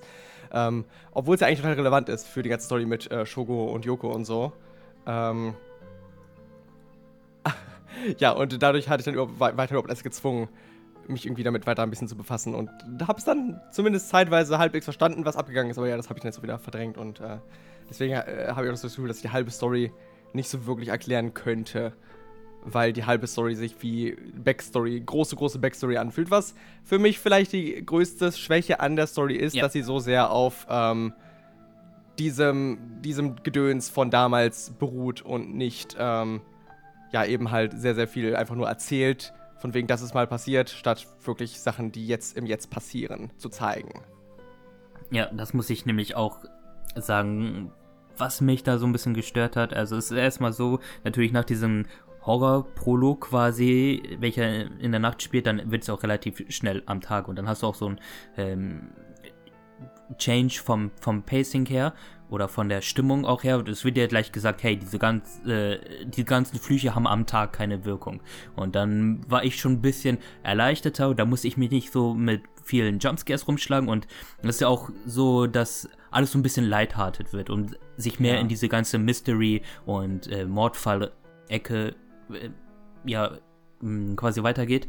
Und es ist ja auch so, vor allem wenn du die beiden Polizisten spielst, dann hast du auch noch diese geile Jazzmusik, die die ganze Zeit spielt. Das nimmt dir dann ja auch schon viel weg. Und das größte Horror-Element ist eigentlich nur so, wenn es irgendwelche Reveals gibt, dann hast du so einen Sound, als ob jemand gerade auf der Orgel spielt. So ja. Vor allem was dann auch immer, also ich hatte die Textgeschwindigkeit ganz hoch gestellt und dann kam der Sound aber immer ähm, und ich war noch gar nicht so schnell fertig mit dem Lesen. Ich wusste bring und ich habe vielleicht die ersten Buchstaben gerade mal gelesen. Ja, es war dann ich ganz interessant. Gar nicht, was der Reveal ist. nee, ich weiß es auch nicht, aber ich, es muss irgendeinen geben. Ja. Und es ist quasi auch so weit, das ist ganz absurd, dass ich mir gegen Ende vielleicht es noch ein bisschen düsterer gewünscht hätte, weil ja. es ist ja wirklich schon so 70 70-30 so ist es eigentlich. Äh, Spiel Das hat mich halt schon überrascht, dass es doch viel, ja. viel mehr irgendwie am Tag ist als alles andere. Ähm, Definitiv. Weil das nicht die Erwartung war, die ich am Anfang gespielt hatte. Ich meine, es stört mich nicht grundlegend. Nein. Ähm, aber es war, ich glaube, wenn ich eine andere Erwartungshaltung gehabt hätte, hätte, mir, hätte ich mich vielleicht besser darauf einlassen können. Genau. Ich würde sagen, das ist am ehesten für mich gewesen. Ich muss aber auch sagen, so die ganze große Backstory, also das ganze Ding, warum dieser ganze, wir töten den und wollen den wieder beleben, passiert, das reicht ja wirklich mit bis in die Edo-Zeit hinein. Genau. Und das war mir dann auch so ein bisschen etwas zu viel, weil, ähm, also was ich dann immer so bemängel quasi, also in Anführungsstrichen, das hat mir eigentlich alles wirklich super gefallen, aber ähm, ich habe im Vorfeld ein ähm, Interview mit dem Director gelesen. Das hast du wahrscheinlich auch gelesen, wo er sagte, wenn sich das Spiel gut genug verkauft und Square Enix grünes Licht geben würde, dann könnte er sich auch vorstellen, dass man genau. die Serie zu einer IP entwickelt. Wird tatsächlich, ähm, am Ende schaltet man das tatsächlich frei als Textfile äh, in den Files. Da ist mhm. mir nämlich gerade aufgefallen, weil ich bin vor dem Podcast, bin ich nochmal selbst ins Spiel reingegangen, habe noch mal mich ein bisschen durch die Files geklickt, um mir nochmal die Namen von ein paar Charakteren rauszuschreiben, weil ich sie mir sonst nicht merken kann. Ähm, und da habe ich dann gesehen, dass ich noch einen File freigeschaltet hatte von wegen, vielen ja. Dank fürs Spielen und wir sehen uns hoffentlich bald im nächsten Paranormas halt wieder und so. Also. Die File 23 kriegst du dann, ne? Genau. Genau, und ähm, ich kann mir aber auch gut vorstellen, dass sich ähm, Ishiyama gedacht hat, hey, ich habe nur diese eine Chance, ich setze alles auf eine Karte und alles, was mir im Kopf schwirrt, will ich mit einbauen. Und das war ja. mir dann tatsächlich ein bisschen zu viel, weil gegen Ende hast du es ja wirklich, du kannst keine 10 Minuten lesen, ohne dass du einen Twist hast. Und einen Twist. Und dann ist der, ist die Person auf einmal die Tochter von dem und Nachfahre von dem. Und ich hätte ich meine, mir vielleicht gewünscht. Ich, aber. Vielleicht ein bisschen also gestreamliner, weißt du, es ja. gab ja auch Charaktere, die du jetzt nicht unbedingt gebraucht hättest. Ich meine, ich war zum Beispiel ein großer Fan vom Detektiv, vom Richter, aber ganz mhm. ehrlich, er fungiert am meisten natürlich als Sprachrohr für Haruel, die Mutter, die ihren Sohn verloren hat. Aber so ja. wirklich, den hättest du auch weglassen können und im Grunde hätte sich nichts geändert. Ja, aber das ist halt das Ding, dass, nein, also ich würde sagen, er ist relevant insofern, als dass alle Charaktere ja zu zweit unterwegs sind. Weil es würde halt nicht funktionieren erzählerisch, wenn die Charaktere jeweils allein unterwegs wären, weil sie mit irgendjemandem sprechen müssen zwischendurch, um äh, ja die Art und Weise, wie sich das Spiel halt erzählt, möglich zu ermöglichen. Deswegen sind die ganzen Charaktere in Zweiergruppen eingeteilt, wobei die jeweiligen Zweiergruppen ähm, ja si sicher jeweils sind ja jeweils Charaktere, die sich ein bisschen schon unterscheiden von der Persönlichkeit her und deswegen ganz gut zusammen funktionieren. Also finde ich, wurde eigentlich ganz gut gemacht auf der Ebene. Deswegen, da muss Richter für existieren, auch wenn er nichts mit der Main Story direkt zu tun hat, würde ich sagen. Hattest du so eigentlich ein Lieblingspärchen so? Wer von welche Storyline hat dich dann am meisten gehuckt? Auf jeden Fall die von den beiden Polizisten. Ganz, ja. ganz sicher. Ich mochte einfach die Chemie zwischen den beiden extremst gerne. Ähm, Gerade mit dem, mit dem Älteren, wie hieß er denn? Ja, das ist, weiß ich, Tetsuo, ne? Tetsuo. Ähm, der erst total streng und so wirkt und so, als hätte er gar keinen Bock auf irgendwas und äh, sein Partner geht ihm total oft auf die Nerven, äh, damit er, wie, wie, unfreundlich und so er ist und so und dass die Jugend von heute quasi gar keine Manieren mehr hat, äh, der aber dann sich halt schon so ein bisschen im Laufe des Spiels so ein bisschen dahin entwickelt, dass er sich ein bisschen dahingehend aufwärmt, ihm gegenüber öffnet und äh, das, das fand ich, äh, die hatten auf jeden Fall die beste Dynamik für mich und mhm. das hat für mich sehr gut funktioniert. Und er ist natürlich auch dann sehr storyrelevant mit ähm, äh, Ayame und so, äh, die, die er dann sich als seine, ja, Adoptivtochter entpuppt. Genau, so das sagt also ja, so da wird sehr viel, werden sehr viele Twists gemacht. Ja. Aber das finde ich halt cool. Das hat für mich alles funktioniert, diese ganzen Twists. Nur für mich war es zu viel von diesem. Wir erzählen ja doch sehr viel Backstory, die hunderte Jahre zurückgeht, die eigentlich nichts mit, dem, mit der jetzigen Story zu tun hat, sondern nur dafür gilt, dass wir irgendwie eine Erklärung für die Flüche haben, obwohl, ja. weiß nicht, brauche ich nicht Flü Flüche eine Erklärung wirklich? Die sind halt da, das sind halt Flüche, sind halt übernatürlich, ist halt okay. Genau. Ja, genau, diese die ganze Edo-Geschichte ist halt der Auslöser für das, was passiert. Ja, finde ich, das hätte man ähm, weglassen können. Das wäre gut gewesen, glaube ich. Das hätte ja, mir gut getan, auf jeden Fall. Deswegen, also Aber ich ja. hätte es auch nicht gebraucht, dass sie jetzt die Nachfahren davon von dem sind. Genau. Und quasi diesen uralten Konflikt dann auch austragen. Ich mag übrigens Ayame sehr gerne, sie ist cool. Ähm, äh, sie sie äh, hat eine sehr gute Motivation. Sie ist so lustig. Also Ayame, äh, Motivation. Sie will einfach einen Künstler ja. äh, wiederbeleben. Und das Lustige ist halt, dass er halt gesagt wird, ähm, man braucht normalerweise so viele komische Seelen, die man ja sammelt, wenn man Leute mit den Flüchen ermordet. Ähm, die braucht man, um jemanden wiederzubeleben. Aber wenn man, äh, je länger ein Tod her ist, desto mehr Seelen braucht man. Und der ist halt seit hunderten Jahren tot. Ähm, was einfach heißt, dass sie jetzt erstmal kurz äh, ein bisschen Genozid begehen muss, um äh, den wiederzubeleben. Aber hey, für die Kunst, I guess, right? Ah, ja. Ja, was ich auch nicht so ganz verstanden habe, wird das. Oh, wie war das denn nochmal? Also, die Träger können nur andere Träger töten? Nee, das nee, nee, sie ja können alle ermorden. Ah, okay. Nur wenn sie Träger ermorden, dann bekommen sie halt automatisch auch die Seelen, die diese schon gesammelt haben, weswegen sich das natürlich mehr lohnt, gegebenenfalls. Genau, aber der Träger, wenn der zum Beispiel einen abluchst, dann kannst du nicht seine Power benutzen. Irgendwo sowas war das doch, Wie, oder? Was meinst du? Also was wenn jetzt, du? wenn jetzt zum Beispiel, du hast keine Ahnung, du hast jetzt einen Gegenstand, mit dem du Leute verbrennen kannst und dann luchst du ja. aber ähm, die Fähigkeit ab, nicht irgendeine andere, mit dem du weißt, okay, wenn der lügt, dann stirbt er halt. Ähm, das ist aber so, keine... Doch, doch, ich glaube, es geht. Okay. Sondern ist es nur so, dass jemand, der keinen Stein hat, kein, kein Fluchstein-Dings hat, ähm, wenn der jemand anderem diesen seinen wegnimmt, dann behält er den nicht. Mhm. Deswegen kann Tetsuo, der ja auch schon einen Flug selbst hatte, kann deswegen die ganzen Flugsteine von den anderen sammeln und die dann auch behalten. Aber wenn jetzt jemand anders, äh, der gar keinen Flugstein hat, sich einfach Flugsteine nimmt, dann verschwindet der automatisch wieder aus seiner Hand quasi nach einer Weile. Ah, okay, so war das. Also der kann die gar nicht behalten, weil die anderen einen Fluchträger gebunden sind oder sowas, genau. Nochmal aufs Ende zu kommen, ich muss sagen, ich find's bisschen schade, dass das True Ending im Grunde ja ein, eine, eine Zeitreise ist. Also du reist ja zum Anfang der Story wieder und weiß dann als Shogo sofort, was Phase ist und dadurch ja. passiert diese ganze Sache, die du in ja quasi in der Hauptstory, die du die, die meiste Zeit verfolgst, ja, das wird dann ja eigentlich quasi relativiert, wird ja nichtig gemacht. Indem gesagt wird, also es, du hast dann ja quasi so, okay, mit dem Charakter ist dann das passiert und mit dem Charakter ist dann das passiert, weil es ja erst gar nicht so weit gekommen ist, also dieser ganze Konflikt. Ja. Ja, das fand ich ein bisschen schade, weil es haben ja auch. Also, da bin ich, da, da habe ich, ja. Ja, wir haben natürlich auch so ein, ähm, die Entwicklung, die die Charaktere in der Zeit gemacht haben, hat mir dann eigentlich auch tatsächlich gefallen. Und das, wenn wir jetzt davon abgehen, dass das das eine wahre Ende ist, das fand ich dann ein bisschen schade. Nicht schlimm, aber ja. Ich würde halt sagen, das wahre Ende ist halt eher insofern das wahre Ende, als dass es nochmal ein paar mehr Sachen revealed ähm, für den Spieler in dem Moment dass man dadurch nochmal mehr erfährt und dadurch nochmal mehr von der Wahrheit eben kennt, weil es ein Mystery ist und es natürlich für uns als Spieler darum geht, mehr von der Wahrheit zu erfahren, so viel wie möglich.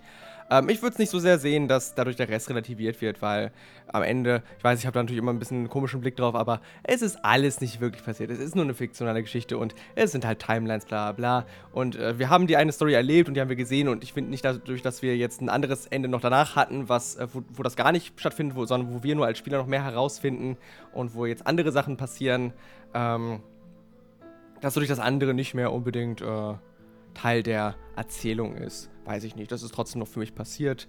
Ähm, und das Relevante ist ja, dass es erzählt wurde und nicht, ob es passiert ist oder nicht.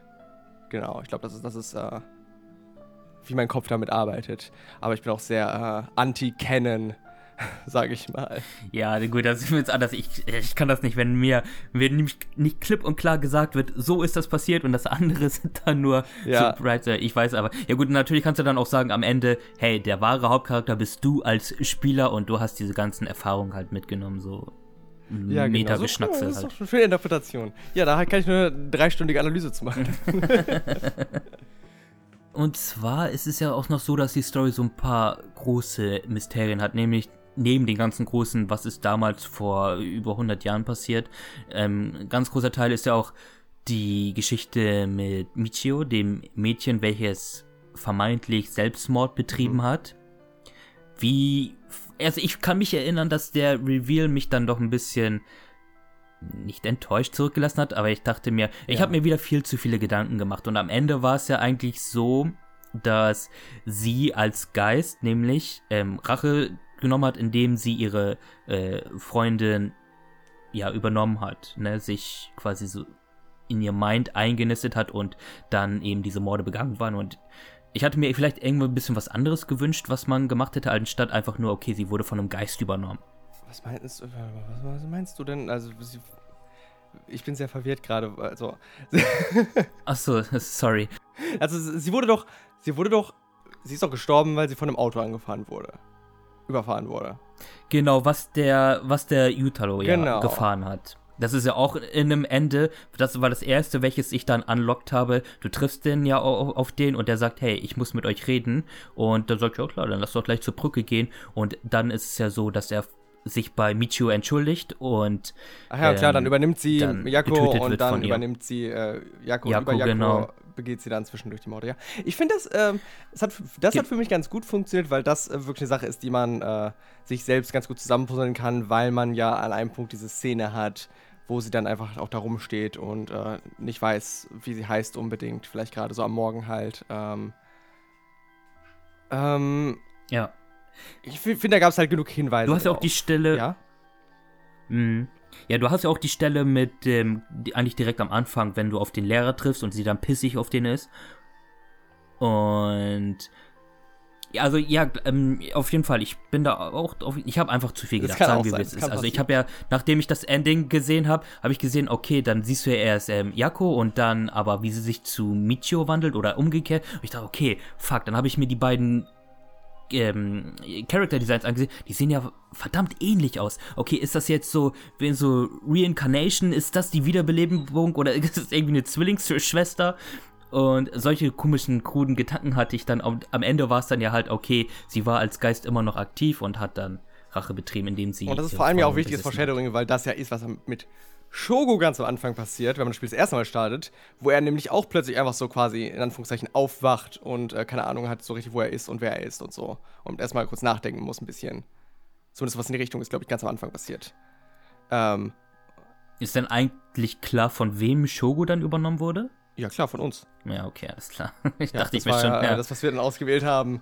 Ähm, Nee, weil das, das äh, fand ich dann ganz cool, weil das gleichzeitig dann die Parallele dazu ist, dass die beide diese Szene haben, wo sie einfach so dastehen und keine Ahnung haben, wer sie sind und wo sie sind. Ähm, und dass ähm, das dann ja dadurch ein Zeichen ist, dass Shogo auch offensichtlich übernommen wurde, ganz am Anfang. Mhm. welche Storyline mir auch sehr gefallen hat, ich glaube, das war eigentlich so auch meine Lieblingsstoryline oder die mich dann am meisten interessiert hat, war die ganze Geschichte mit dem Mord vor 20 Jahren. Mit äh, Mm, ja. Nishima, Nijima. Ich glaube, ich habe Den Namen habe ich mir da nicht aufgeschrieben, aber ich glaube, ja, kann sein. Irgend sowas so. in der Art, genau. Und zwar hat er, wollte er eigentlich seine ja, verflossene Liebe oder seine gestorbene Liebe wieder beleben und hat sich anstatt des, sagen wir mal, diesen ganzen Edo-Zaubers erstmal der westlichen schwarzen Magie gewidmet.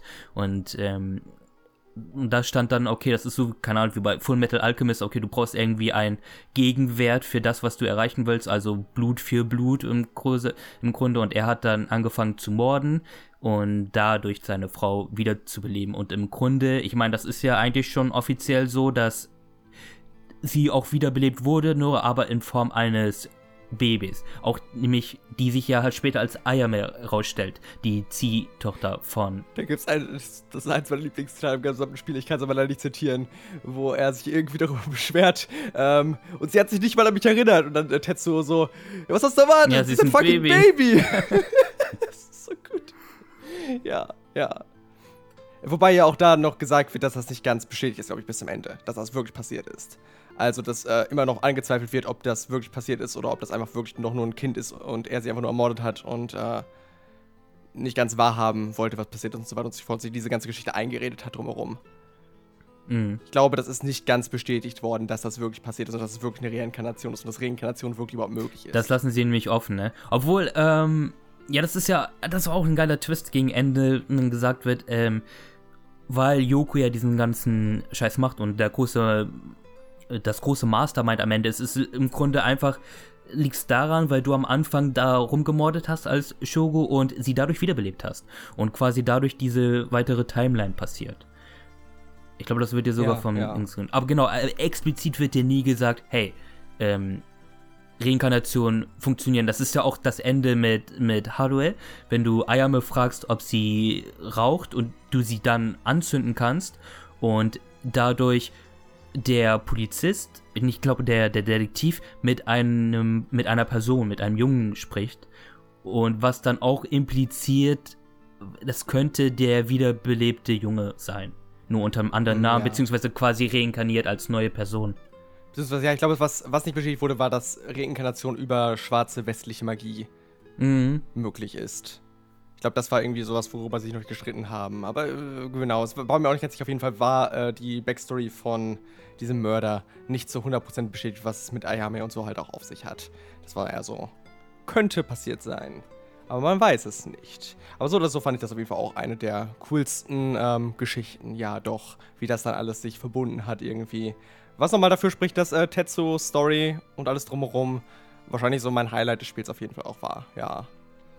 Ja, ich meine, ich habe die Story der beiden Schulmädchen auch sehr genossen, weil ich einfach Mio so super cool finde. So mit ihr, Ja. mit ihrem Fuck-Up-Blick und so. Ähm, das ist auch schon ein ganz starker Charakter. Ja, die Story mit dem Detektiven und, ähm, also mit Richter und Haruel, äh, hat mich halt leider nie so gecatcht, weil Haruel natürlich auch immer so ein bisschen emotional abwesend war. Verständlicherweise durch diesen tragischen Verlust, den sie hat. Und, aber das waren immer so die beiden Charaktere, mit denen ich nie so krass bondeln, bundeln konnte. Mhm. Ja. Ich weiß nicht, es gab noch so, ähm, jetzt wo ich gerade drüber nachdenke, ich weiß, ich kann es jetzt gerade gerade nur sehr vage erklären, weil es in meiner Erinnerung nicht mehr ganz fest ist. Es gab noch eine Szene, das war bei einem der Enden. Mhm. Ähm, ich glaube von einem von den Tetsuos Enden, wo dann Ayame, glaube ich, hat Ayame dann Nijima ermordet oder irgendjemand hat irgendjemand ermordet. Irgendwas ist ganz am Ende noch passiert und von wegen, dass die Morde irgendwie dann im Namen von irgendeiner, ich glaube, das war, wenn äh, dieser Typ entkommen ist und der hat dann noch weiter Morde ausgeführt im Namen von Ja. irgendeinem komischen Charakter und weißt du, wer das ist? ich habe mir die Ending sogar aufgeschrieben. Ähm, Sehr gut. nee, ich, habe ich hab mir das leider nicht gemacht. Also ich habe nur geschrieben, okay, ähm, wenn er, also wenn quasi ist es ja so, dass der andere Kopf, also, ähm, wie heißt er nochmal, Edio? Äh, ja, ja. Zumin- also der, der, jung, der junge Polizist dem, die Waffe auf, auf Nijima richtet und dann der Schuss fällt, dass dadurch Nijima fliehen kann und sein Massenmord, also dem vollziehen kann. Und dann habe ich mir nur aufgeschrieben, okay, dadurch quittiert dann ähm, ähm, Tsutsumie sein Tetsu, also halt eben sein, sein Dienst. Aber ich weiß jetzt nicht, an wen ja, der gerichtet war. Hm. Ja, ich, ich kann es, glaube ich, auf die Stelle auch nicht so gut herausfinden. Sonst würde ich es dir gerne sagen, aber ja. Schreibt es gerne in die Kommentare. Genau, wenn ihr das Spiel verstanden habt, äh, dann, dann gerne. Sagt es uns, worum es in dem Spiel überhaupt geht. Macht unseren Job für uns. wenn jetzt mal irgendwie die Sternkonstellation richtig stehen sollte und wir einen zweiten Teil bekommen würden, äh, sollten, ähm, was wäre dir denn lieber? Wäre dir dann eine eine, ja, sagen wir mal, eine Fortsetzung der Story, wie wir sie jetzt bekommen haben, lieber, also mit den Charakteren, die auch wieder auftauchen, oder würdest du eher sagen, ich will was komplett Neues, aber man könnte ja die Prämisse beibehalten, wie zum Beispiel ähm, jetzt in einem Ganz oder so, keine Ahnung, das kannst du ja auch immer mit, einem, mit anderen Charakteren machen, aber die, die Grundprämisse kann ja dieselbe bleiben, nämlich dass irgendwelche Dinge aus der Vergangenheit kommen und Leute sich gegenseitig umbringen. Ich sag's mal so, ich meine, wenn äh, der Writer eine Idee hat, dann kann er es auch fortsetzen, wenn es wirklich eine gute Idee ist und sich nicht erzwungen anfühlt. Aber ich denke, es wäre wirklich sinnvoll, einfach nochmal was ganz anderes zu machen, was halt mit der Prämisse von diesen Flüchen arbeitet. Äh, kann man natürlich auch andere Flüche sich ausdenken und so weiter und so fort. Äh, bitte keine andere Backstories für die Flüche ausdenken, die brauche ich nicht unbedingt. Aber ähm, halt, ja, wieder einfach eine Geschichte von Charakteren, die irgendwie in so einem ähnlichen Kontext dann mit den Flüchen aneinander geraten, versuchen sich irgendwie gegenseitig auszudrücken und zu ermorden im äh, besten Fall. Äh, was, was hier fast ein bisschen zu wenig passiert ist, also sie haben sich, finde ich, ein bisschen zu wenig ermordet. Ähm. Ja, tatsächlich. Also das ist dann doch relativ wenig gewesen, ne? Genau, das, da hätte man vielleicht noch mehr machen können fast. Ja. Deswegen, da, sowas in die Richtung hätte ich, würde ich mir dann eher wünschen, dass man da noch was mitmachen würde, wenn man eine Fortsetzung machen würde. Ja. Also einen zweiten ne. Teil. Ja, Wäre ich dann bei dir. Gibt es denn irgendwelche Systeme, die du oder hm, Gameplay-Mechaniken, die du dir dann anders wünschen würdest oder beziehungsweise auch Story-wise, die in einem Sequel vielleicht ein bisschen besser gemacht werden könnten? Boah, ich würde sagen, also ich würde einfach die, dieses Gameplay, was wir haben, besser aufs, aufs Spiel verteilen. Weil hier war es ja wirklich, dass die erste Stunde sehr Gameplay-lastig war und danach war es sehr zurückgefahren und zwischendurch mal so ein bisschen was. Und ich fände einfach, glaube ich, besser, wenn es einfach mehr aufs Spiel verteilt wär, wäre. Ich finde nicht, dass man irgendwas grundlegend anders machen müsste. Es könnte konzeptuell dasselbe ähm, Gameplay sein, dieselben Gameplay-Mechaniken, äh, dieselbe Art und Weise, wie man mit der Timeline und mit den verschiedenen Charakteren interagiert. Aber halt ein bisschen mehr davon im Laufe des Spiels. Und vielleicht auch, dass man halt dann, dass die Entscheidungen mehr darauf basieren, wirklich, wann man vielleicht selbst die Curse Stones nutzt. Weil das wird so ein bisschen immer gezeigt hier, du kannst einen Curse Stone jetzt nutzen, aber es hat nicht so wirklich einen Effekt auf den Verlauf der Story, äh, ob man das anklickt oder nicht, weil irgendwie passiert meistens sowieso nichts. Also auch wenn man drauf klickt, wird jetzt niemand ermordet meistens. Ähm, da hätte man, finde ich, mehr mitmachen können und darüber mehr vielleicht dann die verschiedenen Abzweigungen auf der Flowchart haben können, genau. Hm. Hm, ja, nee, da bin ich eigentlich bei dir. Ich bin immer noch so mit mir am Hadern. Finde ich es eigentlich geil, so dass die, dass das Spiel dir immer ein bisschen oder zumindest so ab dem Zeitpunkt weiß, okay, hier hast du dich quasi vertraut und jetzt vertraut mit dem, was passiert und jetzt ändern wir das einfach mal. Also wir ändern die Atmosphäre von dem Horror-Element zu dem, zu dem Mystery-Element am Tag. Wir sagen dir, okay, wir machen jetzt den Anfang sehr Gameplay-lastig und rätsellastig und dann hast du aber nur diese, später nur die, sagen wir mal in Anführungsstrichen, Visual Novel Komponente, dass du halt mit vielen Charakteren hauptsächlich nur redest und viel liest. Hm, ich bin mir äh, deswegen immer noch nicht sicher. Finde ich es einen geilen Change? Finde ich es ein bisschen vom Pacing her so lala. Ähm, ja, ich glaube, da brauche ich noch einfach noch ein paar Tage, um mir da im Klaren zu sein. Aber das wäre zum Beispiel auch ein Punkt, den ich mir für eine Fortsetzung dann ein bisschen anders wünschen würde, wenn man da, mh, hm, wenn man das alles so ein bisschen besser verteilt, eben wie du auch schon sagtest am Anfang. Das ist auch quasi das ich glaube, das Demo gibt es ja gar nicht, aber auf jeden Fall ist ja so das Segment am Anfang, man wollte zeigen, okay, was kann das Spiel alles und dann sich danach, wenn man im besten Fall gehuckt ist, mehr auf die ja. Story fokussiert. Ja. Nee, ich weiß nicht genau, was sie sich dabei gedacht haben. Also es wird bestimmt irgendeinen Gedanken dahinter gegeben haben. Ich bin mir nicht ganz sicher, was äh, der Plan war. Ich meine, das hat für mich funktioniert. Ich fand den Anfang super. Ich fand aber auch alles, was danach kam, super, nur anders super. Ähm, und natürlich hat es nicht so die große Highlight-Dichte ab dem Zeitpunkt, aber ist trotzdem durchweg einfach gut.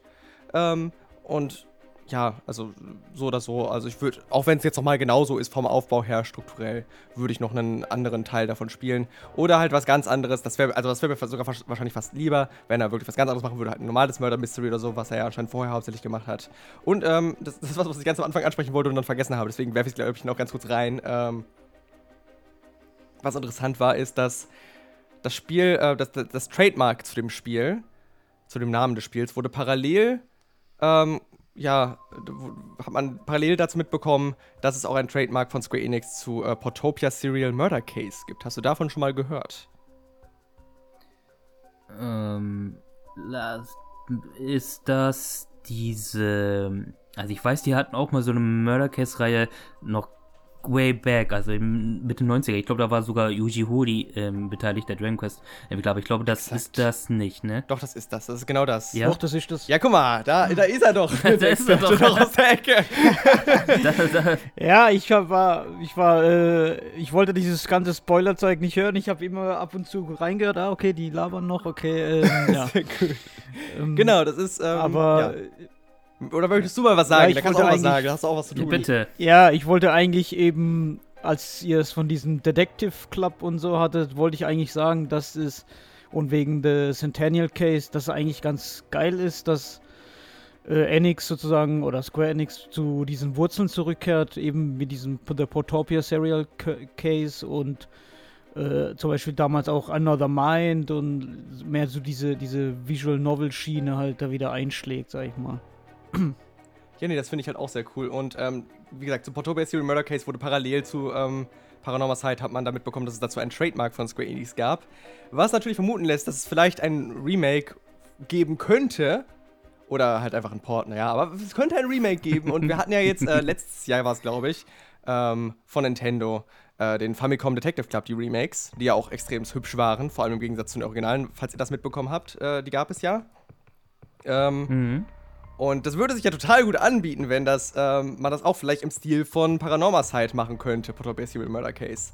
Weil das ist halt ein historisch total relevantes Spiel, ne? Wie gesagt, von äh, Yuji Horii geschrieben. Ich glaube, das war da noch vor Dragon Quest. Ähm, das erste Spiel, an dem er gearbeitet hat. Ähm, was ja auch so Inspiration für Kojima, der hat nur deswegen mit Spielen machen angefangen und so, sagt man sich, ne? Äh, und ganz viele sind davon inspiriert. Ähm, und das wäre halt äh, total natürlich cool, wenn wir das, das haben wir auch nie im Westen offiziell bekommen. Das wäre das wär nochmal sowieso cool, das im Westen zu bekommen, dann auch gerne nur als Port erstmal, damit wir es mal erlebt haben, weil ich glaube nicht, dass es, ich glaube nicht mal, dass es ein sonderlich gutes Mörder-Mystery wahrscheinlich ist. Also das ist jetzt meine spontane Behauptung, ohne es selbst bisher gespielt zu haben. Aber eben aus historischer Sicht total relevant und äh, ja, dann aber als cooles Remake mit wirklich einer komplett aufge, ähm, ja, komplett erneuerten Optik, halt wie zum, zum Beispiel in diesem Stil mit diesen, dieser dreidimensionalen Anordnung von Character Sprites und so. ich glaube, das hätte was, ich glaube, das wäre äh, cool, aber das rede ich mir auch nur zusammen, weil, wie gesagt, das Trademark ähm, gleichzeitig passiert ist. Mhm. Äh, ich meine, Miguel, du kannst ja. ein Lied davon singen. Ich nehme alles mit Kusshand, solange es kein Mobile NFT Gedöns ist, was man bei Square Enix ja leider nie weiß. Ja, vielleicht wird es ein äh, NFT-Spiel, richtig. So wie das andere, was hier ver äh, vermutet wurde, dass es äh, irgendwas zu Parasite Eve sein könnte. Ja, Genozid-Shit, irgendwo, ja. Äh, Symbiosis. Symbiogenesis, Symbio oder wie das heißt. Voilà. Voilà. Genau, schönes Spiel. Mit, können wir auch drüber reden, wenn Nein, okay. Ey, du bist auf jeden Fall großer Kandidat, bist, ne, wenn wir das, wenn das irgendwann erscheinen sollte. Achso, ja, ich meine, Photopia Serial Murder Case, das, das, das spiele ich natürlich. Da, da, können wir gerne drüber reden. Äh, ich meine jetzt über das NFT-Ding vielleicht nicht. das war Interesse eher gering, muss ich zugeben, leider. Da, Tosti, da ist jetzt doch natürlich meine Frage. Also, wenn jetzt nicht großartiges von der Story noch irgendwie preisgeben möchtest oder darüber reden möchtest, dann ist natürlich jetzt meine große Frage, ähm, wie ist denn dein Endfazit zu Paranormal Side? Du bist ja jetzt, du hast ja so ein paar Spiele des Genres eben gespielt. Woher würdest du das denn jetzt einordnen? Ist es schon so das obere Ding oder gibt es da auf jeden Fall noch bessere Alternativen? Weil, ey, wir sind zwar ein Square Enix Cast, aber erleuchte uns doch bitte gerne, falls du dann noch ähm, für, ähm, Empfehlungen hast für Leute, die mit Paranormal Side eingestiegen sind und dann noch mehr geilen Shit hätten, die in diese Richtung gehen? Ja, also erstmal möchte ich sagen, ähm, es ist vor allem ganz oben, was die Präsentation angeht. Prä äh, Präsentation, von der, auf der Ebene Präsentation fällt mir gerade spontan nichts ein, was ich äh, im Visual Novel-Bereich und Adventure-Bereich darüber stellen würde. Eben was es ähm, mit diesen Innovationen macht, äh, wie es die Sprites äh, verwendet und alles. Ähm, und dann halt ist es halt auch von Anfang bis Ende stark durchinszeniert. Ähm, es hat super Pacing, es ist natürlich hat Stellen, die langsamer sind, Stellen, äh, Stellen, die schneller sind, aber insgesamt hat es super Pacing. Es zieht sich nicht wirklich irgendwann. Ähm, es hat äh, eine gute Mischung aus Story und dann doch ein bisschen mal zwischendurch, auch wenn es nur Kleinigkeiten sind, ein paar Rätsel. Aber das ist ja auch bei Visual Novels nicht gegeben. Also es gibt ja auch Visual Novels, die haben gar nichts in die Richtung. Das heißt, es hat schon noch ein paar Gameplay-Elemente und ein bisschen die um, äh, sich einfach umguck-Elemente und sowas. Und deswegen würde ich sagen, es ist das perfekte Spiel für Leute, die noch nie eine Visual Novel gespielt haben oder zumindest noch nicht wirklich eine Visual Novel gespielt haben, vielleicht mal halt ein bisschen Ace Attorney und sowas gespielt haben, ähm, aber nicht so wirklich da drin sind. Das ist das perfekte Einstiegsspiel. Da kann ich wirklich nichts Besseres empfehlen. Und ansonsten für Leute, die sich ja. schon mit Visual Novels ähm, auskennen, ist das halt vor allem doch eher für die Schauwerte doch was, wo man, äh, was man sich angucken kann, was man sich vielleicht auch als Inspiration nehmen kann, falls man selbst mal an einer Visual Novel arbeiten möchte. ähm, also, wo ich mir so denke, das, da können sich mehr Entwickler was dran. Äh, das auch, ja, ist auch ein Teaser. Ich arbeite an einer Vision Novel übrigens. Äh, äh, ähm, aber auch wirklich halt, wo ich finde, dass sich da Entwickler so eine Scheide, Scheibe abschneiden können für die Zukunft. Dass sie äh, sich da ein bisschen was äh, an, an, Inspiration von der Inszenierung her nehmen könnten. Ähm, ja, und wenn man, wenn man äh, damit eingestiegen ist und man sonst noch nichts gespielt hat, dann kann ich sagen, ähm, kann man Zero Escape spielen. Ne? Zero Escape ist. Ähm, Zero Escape macht ein paar Sachen, die sehr ähnlich sind zu Paranormal Side auf einigen Ebenen ähm, eben halt auch, wie, schon, wie wir schon gesagt hatten, über wie es mit der Flowchart interagiert und so weiter und so fort. Ähm, da hat es ein paar Ähnlichkeiten, das lohnt sich auf jeden Fall sehr. Dann auch Photo Age Shibuya Scramble geht in noch eine andere ähnliche Richtung, wo man halt äh, Storylines von mehreren verschiedenen Charakteren hat, die parallel zueinander stattfinden, wo man dann die Entscheidungen der verschiedenen Charaktere miteinander kombinieren muss, um weiterzukommen. Das heißt, wenn euch dieser Aspekt gefallen hat, kann ich das auf jeden Fall äh, sehr empfehlen. Ist auch an sich äh, einfach eine sehr, sehr unterhaltsame Visual Novel, die halt ein bisschen anders ist, ähm, weil die auf Fotos basiert. Also die hat keine Zeichnungen, sondern nur ähm, äh, passiert komplett auf Fotos und ein paar kleine Videos zwischendurch. Was natürlich ein bisschen was anderes ist, als das man sonst so kennt, wo es alles eher so im Anime-Stil halbwegs ist. Ich glaube, das sind so die, ähm, ja, und natürlich, wenn ihr was ganz anderes wollt, ich möchte jedem natürlich auf dieser Welt äh, The House und Vater Morgana ans Herz legen, was ich so als ähm, beste reine Visual Novel äh, benennen würde, äh, meiner Meinung nach. Einfach was das Writing angeht, also auch die englische Übersetzung ist halt großartig, also wirklich eine der besten englischen Übersetzungen, die ich im Visual Novel-Bereich äh, so kenne. Ähm, deswegen einfach eine tolle Leseerfahrung mit tollem Pacing und einer tollen Story und toll atmosphärisch. Und das ist halt wirklich eine sehr, sehr reine äh, Visual Novel-Erfahrung, wenn ihr also was wirklich was haben wollt, was nur Lesen ist. Da gibt es Entscheidungen, aber die Entscheidungen sind nicht relevant so richtig. Also die sind nur so, du wählst entweder die richtige Entscheidung, die Story geht weiter, oder du wählst die falsche Entscheidung bekommst kurz ein schlechtes Ende und äh, gehst dann nochmal zur Entscheidung zurück. Es sind jetzt keine richtigen Rätsel oder sowas im Spiel drin. Ähm, es mhm. ist dann mhm. doch wirklich eine reine Story-Erfahrung und dafür ist das, würde ich sagen, dass äh, da kann man nichts falsch machen. Ne? So, habe ich kurz meine Expertise dagelassen. ja, mega dankbar dafür. Und ja, ihr habt jetzt eine wirklich gute Auswahl an Adventures, Visual Novels, ich muss es immer so sagen, ähm, mitbekommen. Nicht, Unter anderem jeder weiß, was gemeint ist. Story gelöt, Text Adventure. Genau. Äh, ähm, vor allem ich habe eine gute Auswahl jetzt ähm, vom guten Toasty gesagt bekommen. Also mein Notizblock glüht hier auch gerade schon. Und ähm, ja, Michael, konnten wir denn dich vom von der, vom Charme von Paranormal Side überzeugen. Ich hab's mir gerade gekauft. Klar, war echt? ja, das ist doch ein gutes Fazit für den Podcast.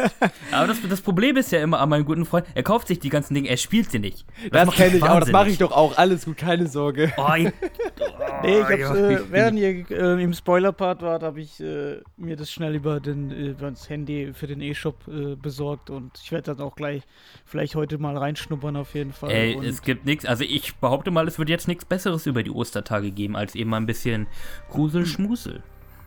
Was ich jetzt eigentlich noch wissen wollte, was eigentlich vorhin äh, irgendwie, ich wollte euch da nicht stören, hat das Spiel eigentlich eine Sprachausgabe oder? Nein, wirklich nur, ähm, nur Text. Gar keines, nur Text. Ähm, was okay, ich tatsächlich okay. ein bisschen schade, also ich finde es nicht schlimm, ich finde es passt zur Atmosphäre, dass es keine Stimmen hat. Ich finde es fast ein bisschen schade, dass es nicht zumindest irgendwie Text-Bleeps hat, also was es ja oft mhm. gibt, so dass es irgendwie so ein Sound gibt, wenn Leute reden, mhm. so in mhm, verschiedenen mhm. Tonhöhen und so. Das hat es auch gar nicht, also es wird komplett still. Ähm, es hat trotzdem gute audiovisuelle Präsentation, was der Rest angeht, also tolle Musik. Vor allem die Flowchart-Musik ist so gut. Die Flowchart-Musik ist so gut. Ich weiß nicht, ob du es gerade auf dem Kopf weißt, welche das ist, aber die ist toll. Ähm, ja, doch, mir schwört die, wahrscheinlich hört ihr die auch sogar gerade während, während des Casts. Ich habe es da runtergelegt, eventuell. Eventuell. Ihr werdet es vielleicht hören und vielleicht hört ihr gerade was anderes und denkt, dass es jetzt die Flowchart-Musik ist. Ja, ich schwanke noch zwischen der geilen Jazzmusik und der Flowchat-Musik. Ja, ähm, genau, also deswegen, auf der Ebene ist es eigentlich sehr stark, nur ja, Voice Acting jetzt nicht. Ich denke mal, das war jetzt auch nicht äh, die, äh, ja, eine Produktion mit dem größten Budget. Vielleicht wäre das dann auch was für Paranormal Side 2, eventuell. Ja. Definitiv. Ja, aber ansonsten, wenn ihr beiden Hübschen nichts mehr zu sagen habt, würde ich sagen, wir beenden diese doch sehr feuchtfröhliche Episode zu Paranormal Side. Ein absolutes Juwel. Und ich bin auch froh, dass ähm, du, Tusti, dann doch positiv dem Spiel gegenüber bist. Ähm, da war ich mir am Anfang tatsächlich nicht so sicher, weil ich habe jetzt schon das Thumbnail fertig und da auch stehen absoluter Geheimtipp oder irgend so ein Quatsch. Und deswegen bin ich froh.